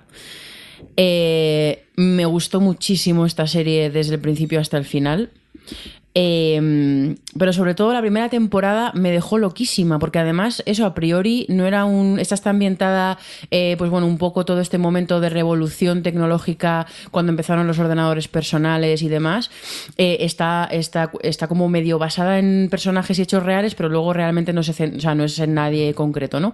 Y de primeras el tema, o a lo mejor puedes pensar que que, mm, que si lo que vas a ver es detrás de una empresa que se dedica a esto, pues a lo mejor tienen mucho, mm, yo qué sé, eh, jerga técnica que no vas a pillar. No, no, no, no, no. O sea, a- al margen de que te pueda, un poco lo que pasaba, como lo que ha pasado más recientemente con Ted Lasso. Hay que ob- obviar el, el- tema porque luego está tan bien contada y además en este caso a mí, sobre todo la primera temporada, me acuerdo que me atrapó. Primero porque, bueno, visualmente eh, creo que era... eh, Juan José Campanella el que dirigía los primeros episodios, pero bueno, toda la, serie y, la primera temporada en particular tenía como un mundo de alegoría visual súper guay, estaba llena de detalles todo el rato y luego los personajes eran fascinantes, o sea, era, sobre todo la primera, luego ya construyó más personajes y todas las, relaciones entre ellos y, y eran personajes muy complejos y tal, pero la primera al final te está contando una revolución de una industria y una revolución tecnológica y una llegada de toda esa tecnología a la sociedad y tal a partir de unos unos personajes que eran más bien perfiles, pues el visionario, el, la mente, el genio, el, y eran como más perfiles y cómo los utilizaba para contarte lo que te iba a contar. Jo, es que me, me gustó muchísimo esa serie, que estaba súper bien escrita. Y, mm, y bueno, yo creo que aguantó muy bien el, el nivel hasta el final, que creo que fueron cuatro temporadas. Me gustaron mucho las cuatro, además son unos personajes femeninos maravillosos. Y tú, Jordi, creo que compartes. Pues sí, lo que ha dicho Adri. Venga, siguiente año.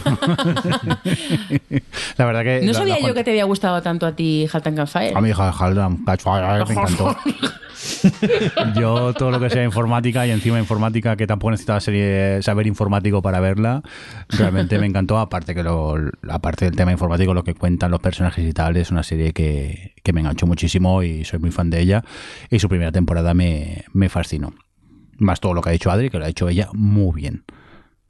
Así que dicho esto, vámonos a por el 2015. Venga, ¿quién me quiere contar qué pasaba en el 2015? Adri, tú, por ejemplo. Pues mira, yo voy a contaros el 2015, porque realmente lo que hemos visto antes, que fue por a 2013, era, habéis dicho, ¿no? Era lo- Orange the New Black y todas. es- eh, fue cuando Netflix empezó a hacer su. No olvidemos que Netflix era un, blockbuster, una un videoclub, pero por correo. Y fue, pues eso, para 2012, 2013 que empezó a hacer sus series originales. Pero bueno, pues obviamente las cosas llevan su tiempo. Y fue aquí, estuve mirando, porque estuve buscando estos famosos estudios que sacaba FX todos los años con las series que se producían eh, en Estados Unidos durante todo un año. Y fue el 2015 cuando se empezó a eh, completamente desbordar. Empezó a ser absolutamente imposible abarcar todas las series que, que empezaban a hacer entre todas las plataformas.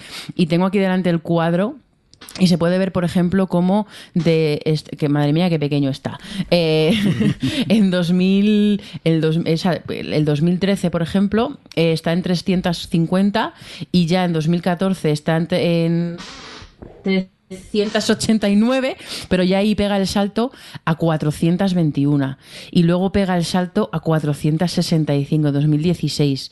Pero es que si os fijáis, en- bueno, nosotros lo tenemos delante, ¿no? Pero que se ve los colorinchis, eh, cómo se nota el salto de la diferencia que marcan los streaming, ¿no? Que es casi el doble de un año para otro. Y luego he estado mirando, porque este, este cuadro se para en 2006, eh, luego siguió, o sea, 2016, perdón, siguió aumentando hasta 2019 fue el récord absoluto de producciones en un año en Estados Unidos y fueron 532 series. Que se dice pronto, ¿eh? Entre, entiendo, o sea, para que entre networks, eh, streamings y todas estas cosas, 500 y pico. 2020 fue el primer año de todo desde, desde, pues bueno, desde estos últimos que, mm, que, el- ese- que bajó un poco la producción de series. Pero fue aquí cuando la cosa se empezó a, a des- a descontrolar, fue aquí cuando llegó Netflix, llegó en 2016 a España.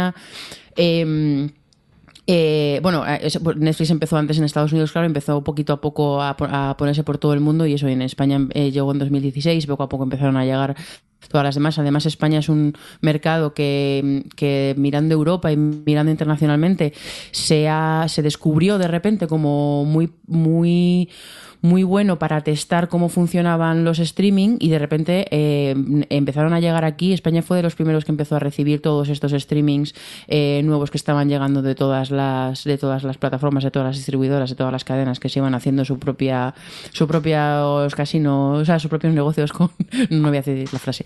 Em, y aquí fue, yo creo, eh, en lo que respecta a lo que estamos hablando en el podcast de hoy, cuando se marca la diferencia, porque yo creo que es patente en todo lo que hemos estado hablando de series que incluso pequeñitas que teníamos un poquito olvidadas, pero que veíamos tan, bueno, va, tan pocas, veíamos muchas series, pero éramos capaces de verlo un poco todo, tenemos todo lo que veíamos, yo creo que nos acordamos más o menos. Podríamos hacer el especial pilotos, Podría- que lo dejamos de hacer por esta época porque era inabarcable ya.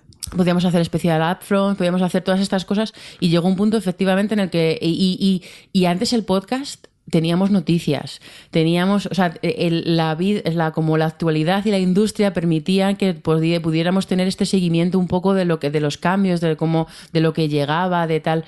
Y a por aquí, por 2015, fue cuando se empezó a descontrolar todo tanto, empezó a ser todo tan inmanejable. Sí, porque además no solo fue el streaming, era, no sé si os acordáis que todas las cadenas de televisión americanas tenían que tener sus series. Sí. Es decir, hasta las cadenas más pequeñas y más descaras- hizo sus series, acuérdate. Claro, es decir, era todo el mundo tenía series. Mm. Entonces, claro, ya, ya entre que llegaba el streaming, todo el mundo haciendo series. eh, Aparte que tampoco las series al principio normalmente se estrenaban entre septiembre y octubre y de repente se empezaron a estrenar series completamente todo el año. Mm. El Antes año, era todo el año. septiembre, octubre y mid-season y de repente e- era imposible hacer el especial Pilotos 2, que por otro lado también lo agradezco un poco. No Mm. sí, sí, ahí fue cuando cambió un poco el podcast y empezamos básicamente a ser un podcast en el que hablábamos de las series que habíamos visto los últimos, porque ya lo de hacer noticias empezó a dejar de tener sentido y... Y bueno, y, luego eso que yo creo que de aquí en lo que nos quede de este especial eh, se va a notar, pues eso que. Y bueno, yo no sé vosotros, ¿eh? ahora, ahora comentáis, pero yo lo he notado que.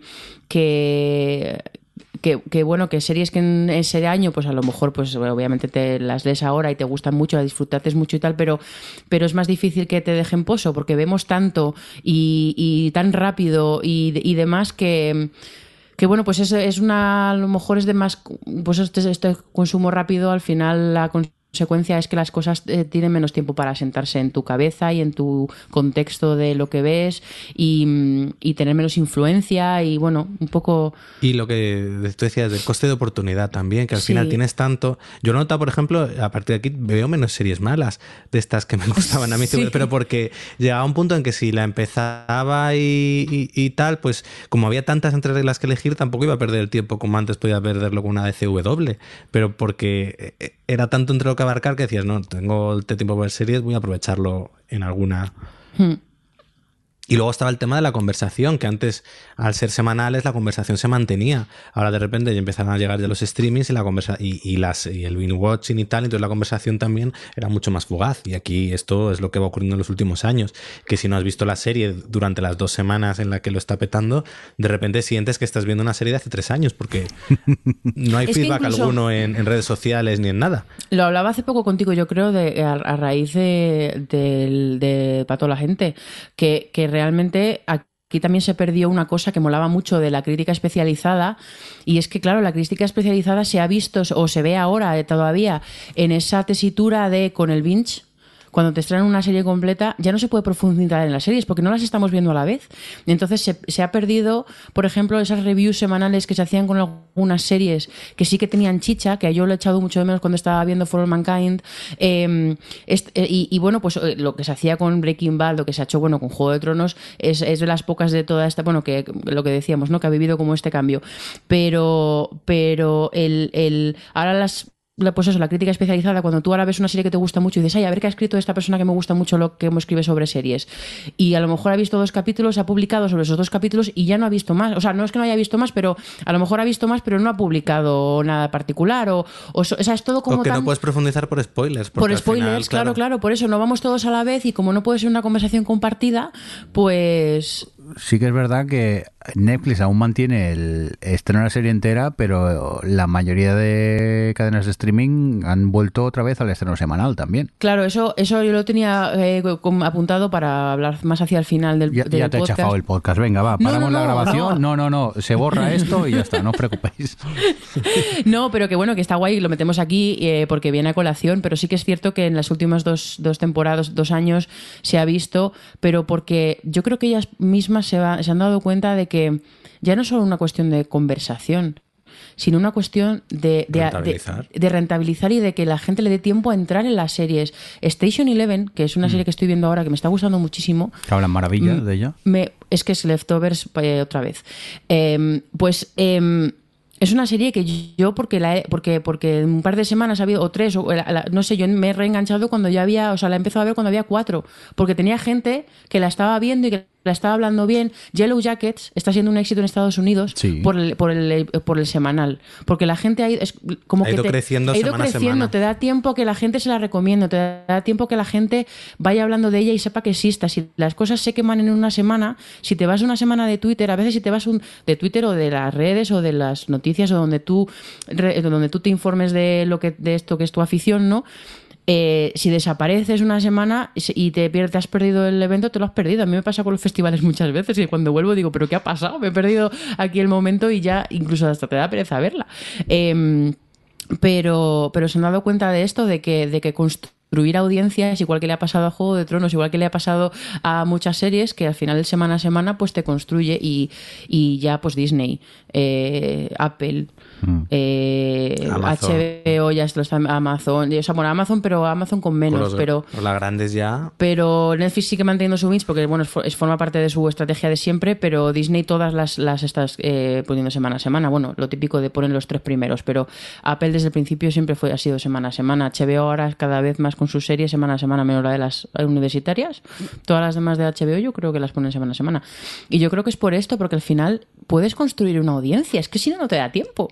Yo vaya por delante que soy fan de, del Bing Watch, ¿eh? que me la pongan allí entera y la veo cuando quiera. Pero sí que es verdad que yo que sé, por ejemplo, en Netflix. Ahora me he puesto a ver Narcos México, la tercera temporada. Se estrenó el 5 de noviembre, que tampoco hace tanto. Estamos a principios de. Estamos hoy a, a 14 de, de enero. Eh, ¿Qué pasa? Que la estoy viendo y tengo la sensación que estoy viendo algo como súper viejo. Sí.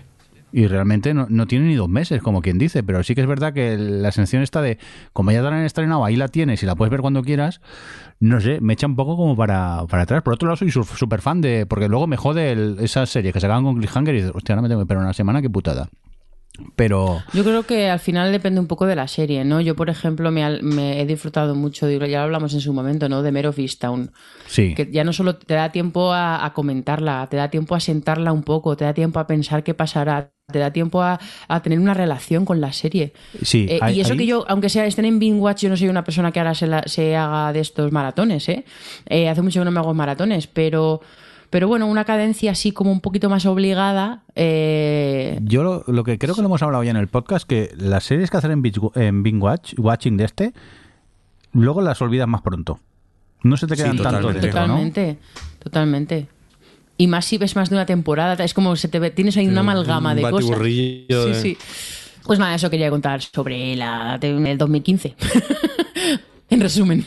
¿Y quién me quiere contar que se, se estrenó en el 2015 así rápidamente? Venga, Javi, pues lo por- cuento yo. ¿Ah, tú, Alex? Venga, Alex. Pues mira, este 2015 se estrenaron Master of None, Making a Murderer, que fue un poco el comienzo de, Mm. Sí, ¿no? Es verdad. de este género que ahora tiene mucho éxito, los True Bueno, realmente fue de Jinx, ¿no? Bueno, de allí sí.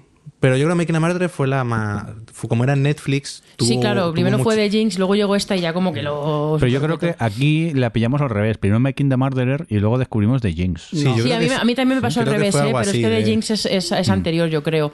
Pero yo a Jinx la había Murderer- visto antes que Making a Murderer. Sí, sí, yo, yo las vi al revés, yo creo. También se estrenó Jessica Jones, Craziest Girlfriend, Bloodlines, eh, y Zombie, Supergirl, Agent Carter, Cuántico. ¿Se acordáis de Cuántico? Otra serie Cuántico, que- sí. Cuántico. Cuántico. Luego se estrenó Schitt's Creek, aunque todo el mundo la descubrió en pandemia. Sí. Pero se estrenó este año. Grace and Frankie, Limitless, que esta le gustaba saber, mucho a Adri. yo, A mí también. inglés. Y en España se estrenó Vis a Vis, que yo la disfruté muchísimo. Cuando superé el que creía que iba a ser un Orange de New Black y luego iba por otro lado. El Ministerio del Tiempo. Muy guay- muy que guay. Nos gustó, eh, fue también toda una experiencia colectiva muy entretenida. Sí. Merlí, Los Nuestros, Mar de Plástico. Uy, los nuestros aquí la habéis puesto, qué majos sois. El Ministerio del Tiempo es la serie esa que descubrió los viajes en el tiempo, ¿no? Que eso no se había hecho nunca en televisión Sí. antes, ¿no? Vale, vale. y luego se lo copiaron. Venga, y, y Netflix llegó a España, que no sé si lo hemos dicho ya o, o no, pero qué guay. Sí, sí que pasaron cosas en este año, en el 2000, ¿qué año estamos ya? 2015, yo es que ya me pierdo. Venga, eh, Javi, ¿qué quieres destacar tú de este añico? Pues mira, a mí me gustaría destacar The Expanse y destacarla de una forma que la primera temporada la tuve que ver dos o tres veces porque no, no arrancaba con ella. ¿La primera temporada o el primer episodio? el- el- no, sí, el, yo la creo que- primera mitad de la temporada. Sí. Sí, sí, sí. Porque una vez sobrepasas ya ese límite, luego ya sigue todo bien. Y, va muy bien y funciona muy bien y a partir de ahí ya es todo. Pero sí que es verdad que al principio me costó un poco. Hasta el punto que, bueno, ya ha seguido y es una de las eh, mejores series de ciencia ficción que he visto a día de hoy, que todavía está queda poquito ya para acabar, así que bueno, ya veremos. También se estrenaba Daredevil, la, la serie en Netflix, que eso también estaba bien. Better Call Saul también, Narcos, eh, One, One, Punch Man y Unbreakable Kimmy Smith. Y una que también... Ah, Unbreakable. eh, también Versalles, una serie que ha pasado un poquito desapercibida, de, pero yo, a mí me gustó. Voy a hacer una Dime. apuesta. Venga, diga. Eh, Javi, yo creo que Versalles es sí. la, serie, la serie que inició tu imparable camino por ver todas las series históricas que hay en las plataformas. Porque no cada vez que grabamos. No te No, no. hombre, ya venía Yo creo que empezó con Vikingos. Pero bueno, pero, pero Vikingos, vale, pero Vikingos no cuenta porque es americana. Eh, pero Versalles, de, o sea, de repente ahora Javi se está viendo unas cosas muy raras y todas son históricas. Y son de países raros. Y yo creo Ya. que Versalles es la primera que me suena, que en la que ya. O sea, porque ahora yo, cada vez que tenemos podcast, digo, ¿con cuál vendrá ahora? A ver, yo sospecho que Javi está haciendo una línea temporal de la historia en base de series y va rellenando Sí, los ¿eh? huecos. Sí, sí, sí. Poca, poca broma que estoy haciendo un índice de cuando veo las series, ponerlas en, en el año, en el siglo que pertenecen cada una. En un Excel. ¿Eh? Ahí lo dejo. Javi, dale la Oye. razón a Adri que si no se enfada, ya lo sabes. Sí, Pero bueno, pero qué gratuito. No, no, pues si tienes razón, si es verdad, no pasa nada. sí, tiene razón, se enfada. Mira, Alejandro, en nuestros años de amistad, ha descubierto que al final del día, el 95% de las veces tengo razón. Eh, eh, yo nunca he dicho eso, ¿eh? Una vez lo dijiste, tenía que haber grabado. Que sí, Alex, díselo que si no se enfada.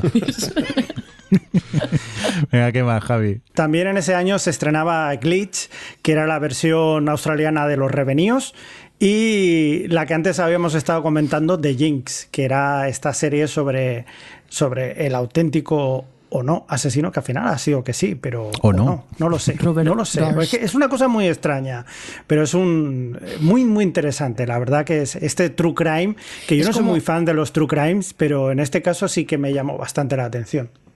Es que The Jinx, bueno, lo que decía antes, eh, Alex, ¿no? Que The Jinx al final marcó un antes y un después, que bueno, ya, ya en cine se había, se había empezado a hacer también con The Imposter, con algunas de estas, de utilizar más técnicas de ficción y, y una... Catfish, por Catfish, y este punto cinematográfico de, de, de, mm, el- de guionizar, de, de utilizar cebos, de crear, o sea, de, de utilizar, pues bueno, estas... estas mm, recursos narrativos de la ficción con el documental. Y entonces, claro, era apasionante ver de Jinx por los giros, por no sé qué, por cómo administraban la información que hasta ahora ese, este tipo de true crimes eran más pues de la línea a lo mejor podemos decir de reportaje, más periodísticos y aquí estaba pues de pues eso más cinematográfico y de Jinx abrió un poquito esa puerta que luego nos ha traído bastantes alegrías, la verdad, tanto en cine como en como en tele. ¿Alguna serie más, eh, Javi, a destacar? Pues eh, No. Pues no, me, me- me quedo para, la, para cuando vayamos a votar eh, la serie del año. Adri, cuéntanos. Pues mira, es que esto es otoño potente, otoño potente. Eh, este mm, Javi ha pasado muy rápido por ella, pero yo quiero eh, insistir un poquito más en Better Call Saul porque luego no he encontrado momento para ella para destacarla un poquito más, pero sobre todo en sus dos tres primeras temporadas a mí me, me parecía incluso mejor que Breaking Bad, en el sentido de que, de que Breaking Bad yo la, me gustaba y me parece una serie escrita y dirigida y todo esto, o sea, me, me parecía alucinante, pero desde un punto de vista a lo mejor más cerebral. Y con Verte con Sol entró el factor, irónicamente, porque no esperaba yo de ese personaje que me fuera a pasar esto, el factor también emocional, con de, la, de, cómo, de cómo utilizaban el juego este de Sol Jimmy y la evolución de Jimmy hacia Sol, ¿no? Y, y jo, es una serie que, que ha estado entre, no lo he comprobado, pero si miramos los tops de OTV, yo creo que ha estado en mi top 5 de todos los años siempre, desde que se ha estrenado. Es una serie que me gusta muchísimo. Eh, es cierto que con el paso de las temporadas ya ha cogido fuerza, o sea, el, y empezó a entrar en la trama de Mike toda la parte de Gus de eh, Breaking Bad. Y ahí me, pues bueno, me aburre un poquillo toda esa parte, pero bueno, la parte de Jimmy me sigue gustando tanto que, que- que no me importa. Eh, se estrenó American Crime. Pero no American Crime Story. American Crime, ¿os acordáis? Es que era Sí, tan. ostras, esta es de los niños, que era tan deprimente de Es que la destacaré el- al año siguiente. Ah, vale. Bueno, pues me voy a. me- la- aprovecho por- para no alargarnos demasiado. Se estrenó Mr. Robot. Mm, éramos pesados con Mr. Robot, Sí, ¿eh? esa era- erais pesados. Éramos pesados, pero es que, jo, esta, además de la... Más esta era muy de gente también que no veía series y era como, es la nueva gran serie. Bueno, a ver, vamos a ver. Era una serie que, que también, pues bueno, como al final jugaba con... Era tan, ay, tan obtusa. tan, tan obtusa en narrativa y visualmente. O sea, era, era una serie como muy particular. Yo la disfrutaba mucho. Es, es, es verdad que tuvo bastantes altibajos y que había que perdonarle algunas cosillas, pero yo la, al final la he disfrutado bastante, a pesar con todas sus cosas. Eh, bueno, la he mencionado antes, Javier, El Ministerio del Tiempo es una serie que a mí me ha gustado siempre mucho. Eh, y luego, eh, aparte de Limitless, que me encantaba, eh, Unreal, Alejandro. Ostras. Unreal. Unreal, qué, qué dos personajes, qué maravilla. Qué maravilla. Qué ritmo de la serie todo el rato. Era una serie que casi te daba esta ansiedad del ritmo que tenía. Decir la verdad, a que os cambió luego cuando veíais Survivor no lo veíais de la misma manera. Eso después es lo que iba a decir ahora. Es la serie que lo que ya sabí, queríamos intuir, pero lo teníamos, lo- era una vocecita que acallábamos. Preferíamos no saberlo. Preferíamos no pensarlo. Eh, de repente Unreal nos hizo ver claramente cómo todos los realities que tanto nos gustan como Survivor y demás están todos manipulados. Pero bueno, eh, qué maravilla Unreal. Y River es una serie ¿Esa que... cuál es? Pues River, acordaos lo pesado Sí. que fui porque me gustó muchísimo. Una ¿Esa serie inglesa. Ah, no. No, esa era de River, que era malísima, sobrenatural. No, la que yo digo es, Ri- es Rivera Secas, Ah, que era sí, una serie inglesa maravillosa, de un esta serie, policía. sí. De un policía ya casi a punto de jubilarse que, que había perdido a una a su mejor amiga y demás. y Era un poco una peli, o sea, una serie sobre el duelo policíaca que me voló, o sea, me voló la cabeza en el sentido de que de, no me esperaba yo algo así, porque es que, madre mía, lo que lloré yo con River, y que tiene una forma de explorar un poco lo que le... Era un señor súper cerrado, que no contaban, o sea, que no exponía sus sentimientos para nada, y la forma que tenía la serie de que fueras viendo un poquito lo que le estaba pasando por la cabeza y lo que estaba sufriendo, me acuerdo que me encantó Sí, es cierto. serie. Estoy contigo, Adri, es verdad, era una gran serie esta. Yo no... La había confundido yo con la de miedo esa que iban por un río. Recuerdo desbloqueado, ¿no? Sí, sí, sí, pero es verdad, River, que habla un poco de las enfermedades mentales también, me pareció una serie Sí. maravillosa. Jodo. Alex, ¿tú qué destacas? Eh, destaco, esto fueron la época de la segunda y tercera temporada de The 100, que es decir, yo creo que es uno de los puntos álgidos de la serie, donde ya pues... Esos cliffhangers y Los esos- cliffhangers y, y las decisiones imposibles, era el momento de las decisiones imposibles. No había capítulo en el que eh, la protagonista no tuviese que decidir entre un genocidio o, o matar a su mejor amigo. Y que luego Era un eso constante. era algo que ha caracterizado a los 100 desde entonces eh, y por eso la hemos disfrutado. Fue maravillosa toda esa época. Luego también eh, Survivor Camboya, Second Chances, esa, esa temporada en la que regresaba mucha gente para segunda oportunidad fue maravillosa también. Eh, el Ministerio del Tiempo, que no hemos hablado mucho de ella, pero que pues eso, que el tono, los personajes, eh, lo que hacía con la historia funcionaba muy bien. Mm. Esto era el típico serie que, o sea, que a mí me, me enfadó mucho cuando la cancelaron porque es lo que yo creo que tendría que estar haciendo la televisión pública, ¿no? Que es una serie entretenida, educativa, que además se demuestra, me acuerdo que salían los datos esto de ha subido, se, se emitía el Ministerio del Tiempo y de repente las, las visitas en Wikipedia de los personajes históricos o el momento histórico que, es- que había sido el, el del Tiempo, de repente subían un montón. Y sí, estaba guay, la verdad. Luego también fue el año que se estrenó Empire, la serie esta que era, que era un culebrón sobre el mundo del hip hop, Sí. pero que tenía uno de los mejores personajes que nos ha dado también esta década Ah, televisiva, Cookie. Cookie, ay, Cookie. Era, era maravillosa. Y luego una serie inglesa que, que a mí me encantó, de Russell T. Davis, que era Cucumber, o Cucumber, que además venía con Banana, que era como la... Sí, Luego, y Tofu. y Tofu, que era como una especie de documental, mi documental. Me Cucumber, que era la serie de un señor que fallece el marido, ¿no? Y se queda viudo, entonces se va a vivir con un chaval joven y bueno, y es un poco todas las cosas que pasan. Es muy peculiar, pero... Oye, la- eh, pues está en Filmin y, y aprovechamos para recomendarla porque realmente tenía ocho capítulos, es una miniserie que está cerrada y que se ve súper bien y eso está en Filmin. Me suena haberla visto en Filmin. Pues recomendadísima. Y, y bueno, y en principio hasta ahí. Bueno, pues yo. mm, Habéis hablado ya de Mr. Robot, Better Call Saul, Unbreakable Kimmy Smith, eh, la primera temporada de Narcos, que también me llamó. The Jinx también la habéis comentado, pero recuerdo Fortitude, esa serie que creo que era Oh. inglesa del canal Sky, que, que a mí su primera, epi- su primera temporada me fascinó. O sea, me, me metí en el misterio que te contaba la serie, no sabías muy bien lo que estaba pasando, pero te atrapaba tanto que la recuerdo muy mucho. Y encima, eh, como estaba rodada, no sé si estaba rodada realmente en, en Islandia o, o qué, pero bueno, en un país nórdico, eso que, bueno, que ves nieve completa Es, continuamente. es una isla que está cerca del Círculo Polar Ártico. Pero vamos, esos paisajes que también veías en la serie me, me fascinaban y el misterio que había por allí me llamaba muchísimo. Luego las siguientes temporadas mm, se les va un poco la olla, pero se puede ver y está chula, pero su primera temporada me, me fascinó. Y luego una de las series que más me llamó fue la primera temporada de Man in the High, Ca- in the High Castle, allí en, en HBO, que aluciné muchísimo con, con no, ella. en Prime Video, En Prime Video, sí. En Prime Video, ¿qué he dicho yo? HBO. HBO, perdón, HBO, quería decir ¿verdad? Prime, Prime Video, se me ha ido la... Las primeras la. The Marine de High Castle a mí me Sí, gustó sí. mucho, la verdad, las dos primeras temporadas, luego me acabé cayendo un poco. Pero lo que estoy viendo ahí, que no has dicho, es, es- en este año es Narcos. Sí, la primera Sí. temporada de Narcos, sí. Jo, pues es que la primera temporada de Narcos lo fue todísimo, ¿eh? Sí, Sí, esa fue uno de los O éxitos. sea, y además la, la, can- La la canción. cabecera. eh, Que la siguen usando en. Narcos México. eh, la, la- la canción esta la siguen usando como, como cabecera. Pues eso, esos son mis, mis destacados de este año, pero ahora vamos a lo bueno. Alejandro, tu top del 2015. Pues sin ninguna duda, eh, Sense8, la serie de, de las Wachowski o Sensei, sola? no entiendo. ¿Sensei 8 estás hablando? Sense 8. Ah, vale, vale. Ahora, ya sé cuál es. Sí, sí. Sense 8.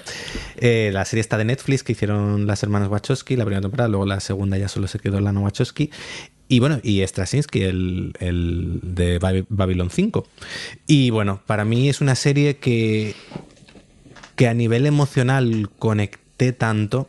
Al es una serie que juega mucho con el concepto, un poco una especie como de familia entre personajes muy diversos y te hace sentir tan partícipe de eso, que tiene, hace unas cosas con el montaje que es una maravilla, y que luego la historia puede ser más o menos, pues bueno, que te da un poco igual, pero todos los personajes funcionan tan bien, y a la vez era una cosa que cuando tú entras en la serie te expulsa, yo creo que eso expulsa a mucha gente, cada personaje está en una serie distinta, es decir, tienes al que está en una comedia, al que está en un thriller policíaco, al que está en una peli de Bollywood, pero luego poco a poco van empastando todas y al final todo confluye muy bien, pero es verdad que de primeras te va chocando los diferentes tonos de cada uno de ellos, pero es eso, es una, una serie que emocionalmente me, me llegó muchísimo, yo creo que, pues eso, desde mis favoritas también, y, y que bueno, Netflix nos canceló en la segunda temporada porque se le iba el presupuesto, pero nos dieron una peliculilla con la que cerrar y, y así pude verla y acabarla. Aún, aún no la he acabado. Yo no he visto la peli yo. Pues la peli Bueno, la ves por el cariño, es decir, tiene sus cosas, pero al final lo que tú quieres de ellos te lo da. Es que Sensei 8 era, era amor. Era una serie que a mí me daba amor, Sí. esa serie. Aparte que parecía un anuncio de colonia a veces, ¿eh? también hay que decirlo. Pero precisamente los momentos anuncio de Colonia, yo he vivido pocos éxtasis como porque al final eran momentos en los que se juntaban, aunque fuera mentalmente, todos los personajes y, y jolín, es cuando, cuando pasaba lo que dice Alex, que te hacían eh, partícipe de esa familia y como y eso, y el, el- todo ese juego de... A mí yo, yo flipaba con la planificación de esta serie, porque al final se iban a cada uno de los países todos los personajes a rodar como tenían que estar como medio presentes sin estar presentes y tal, a mí la planificación de esa serie me alucinaba. Sí, sí, pero Em, yo, yo- yo recuerdo un vídeo donde se veía cómo hacían el truco de, un- de cambiar de un personaje a otro y era uno que se agachaba en la cámara y se, Se levantaba al otro. ¿eh? Era muy cutre Sí, sí, a la sí. vez, pero quedaba muy Joder, bien en, guay. en- en pantalla. Yo estuve a punto de votarla como la mejor de, de este año, lo que pasa que había otra que me llamaba más, que enseguida contaremos. Pero antes, vamos a por Javi. ¿Qué, ¿Con qué te quedas tú, Javi? Eh, verás, he tenido un poco de dudas porque el año anterior ya, bueno, habíamos estado hablando de, de Nick, que era una serie que, que me llamó mucho la atención, me sigue gustando muchísimo, me parece una serie que está muy bien cerradita esta segunda temporada, que es la que quería destacar, me parece maravillosa. Pero en el fondo, si soy sincero, al final la serie que me motivó mucho, que me, me impactó muchísimo, que me, la que más me fascinó, fue la que vais a decir Adri y tú, Jordi. O sea que, decidla. Venga, pues cuéntanos, Adri, ¿con qué nos hemos quedado tú y yo? Eh, pues, pues llevamos dos años en los que coincidimos, ¿eh, Jordi? Qué ¿Quiénes asco, somos? no, no puedo, Qué- me doy asco, asco. me doy asco a mí mismo. Pues es que ya hemos hablado un poquito antes, eh, de- la hemos mencionado antes, pero es que esta es la segunda temporada de Leftovers. Correcto. Temporada perfecta. Temporada Sí. perfecta. Temporada en la que ya le cogieron sobre todo el punto a la estructura, el punto al tono, este existencialista, pesimista, eh, bueno, nihilista, que más bien. em, que iban, pues bueno, ahí, eh, encontraron este punto en el que cada episodio se centraban en un personaje, todos los personajes eran fascinantes, eh, cómo utilizar, porque todas esas cosas que en la primera temporada, pues los, ay, ¿cómo se llamaba la secta esta? Que no Bueno, los, que fumaban. Los que fumaban. Eh, un poco todos los elementos que estaban en la primera, que no acababan de encajar y de funcionar, de repente en esta todo hizo clic y de principio a fin... Yo creo que la primera pecaba un poco de opaca al principio. Entonces, de hecho, te ponía muy nervioso los que fumaban y no hablaban o tal. Y en la segunda, como ya conocías el universo, no te preocupabas tanto de eso y entrabas a tope con los personajes. Y entonces es un viaje brutal. Yo por- poco más puedo decir por- eh, porque yo, bueno, ya lo, lo digo siempre, eh, top 10 de la vida, la verdad, de Leftovers. Lo que he conectado yo y he llorado con esta segunda temporada de Leftovers, mm, vamos, no está escrito. O sea, me pareció maravillosa el desasosiego que me veía, que me dejaba en el corazón cada vez que había un episodio, pero por otro lado decía, hostia, qué gran serie es. Eso no, no está escrito. En cambio, la tercera me costó un poco más conectar, pero la segunda me parece una serie redonda. Estaba pensando que a lo mejor los oyentes no saben a qué serie nos estamos refiriendo, Es verdad. porque en OTV la llamábamos Los Paluegos. Es verdad. Los leftovers o los paluegos, también los conocidas. Paluegos. Venga, pues vamos a hacer una cosa. Yo creo que vamos a parar en este y vamos a continuar en el próximo, en el tercero de este top 300. ¿Os parece bien, Adri? Sí, yo ya voy a empezar a desarrollar múltiples personalidades de- temporales mm, paralelas, pero Venga, sí, sí. va- vamos a hacer una despedida rápida. Adri, adiós. Adiós. Eh, Javi, adiós. Adiós. Alex, adiós. Hasta luego. Señor Mirindo, adiós. Adiós. Adiós. Venga, hasta la siguiente. Hasta luego. Adiós. Adiós. O Televisión Podcast, el podcast de la cultura audiovisual.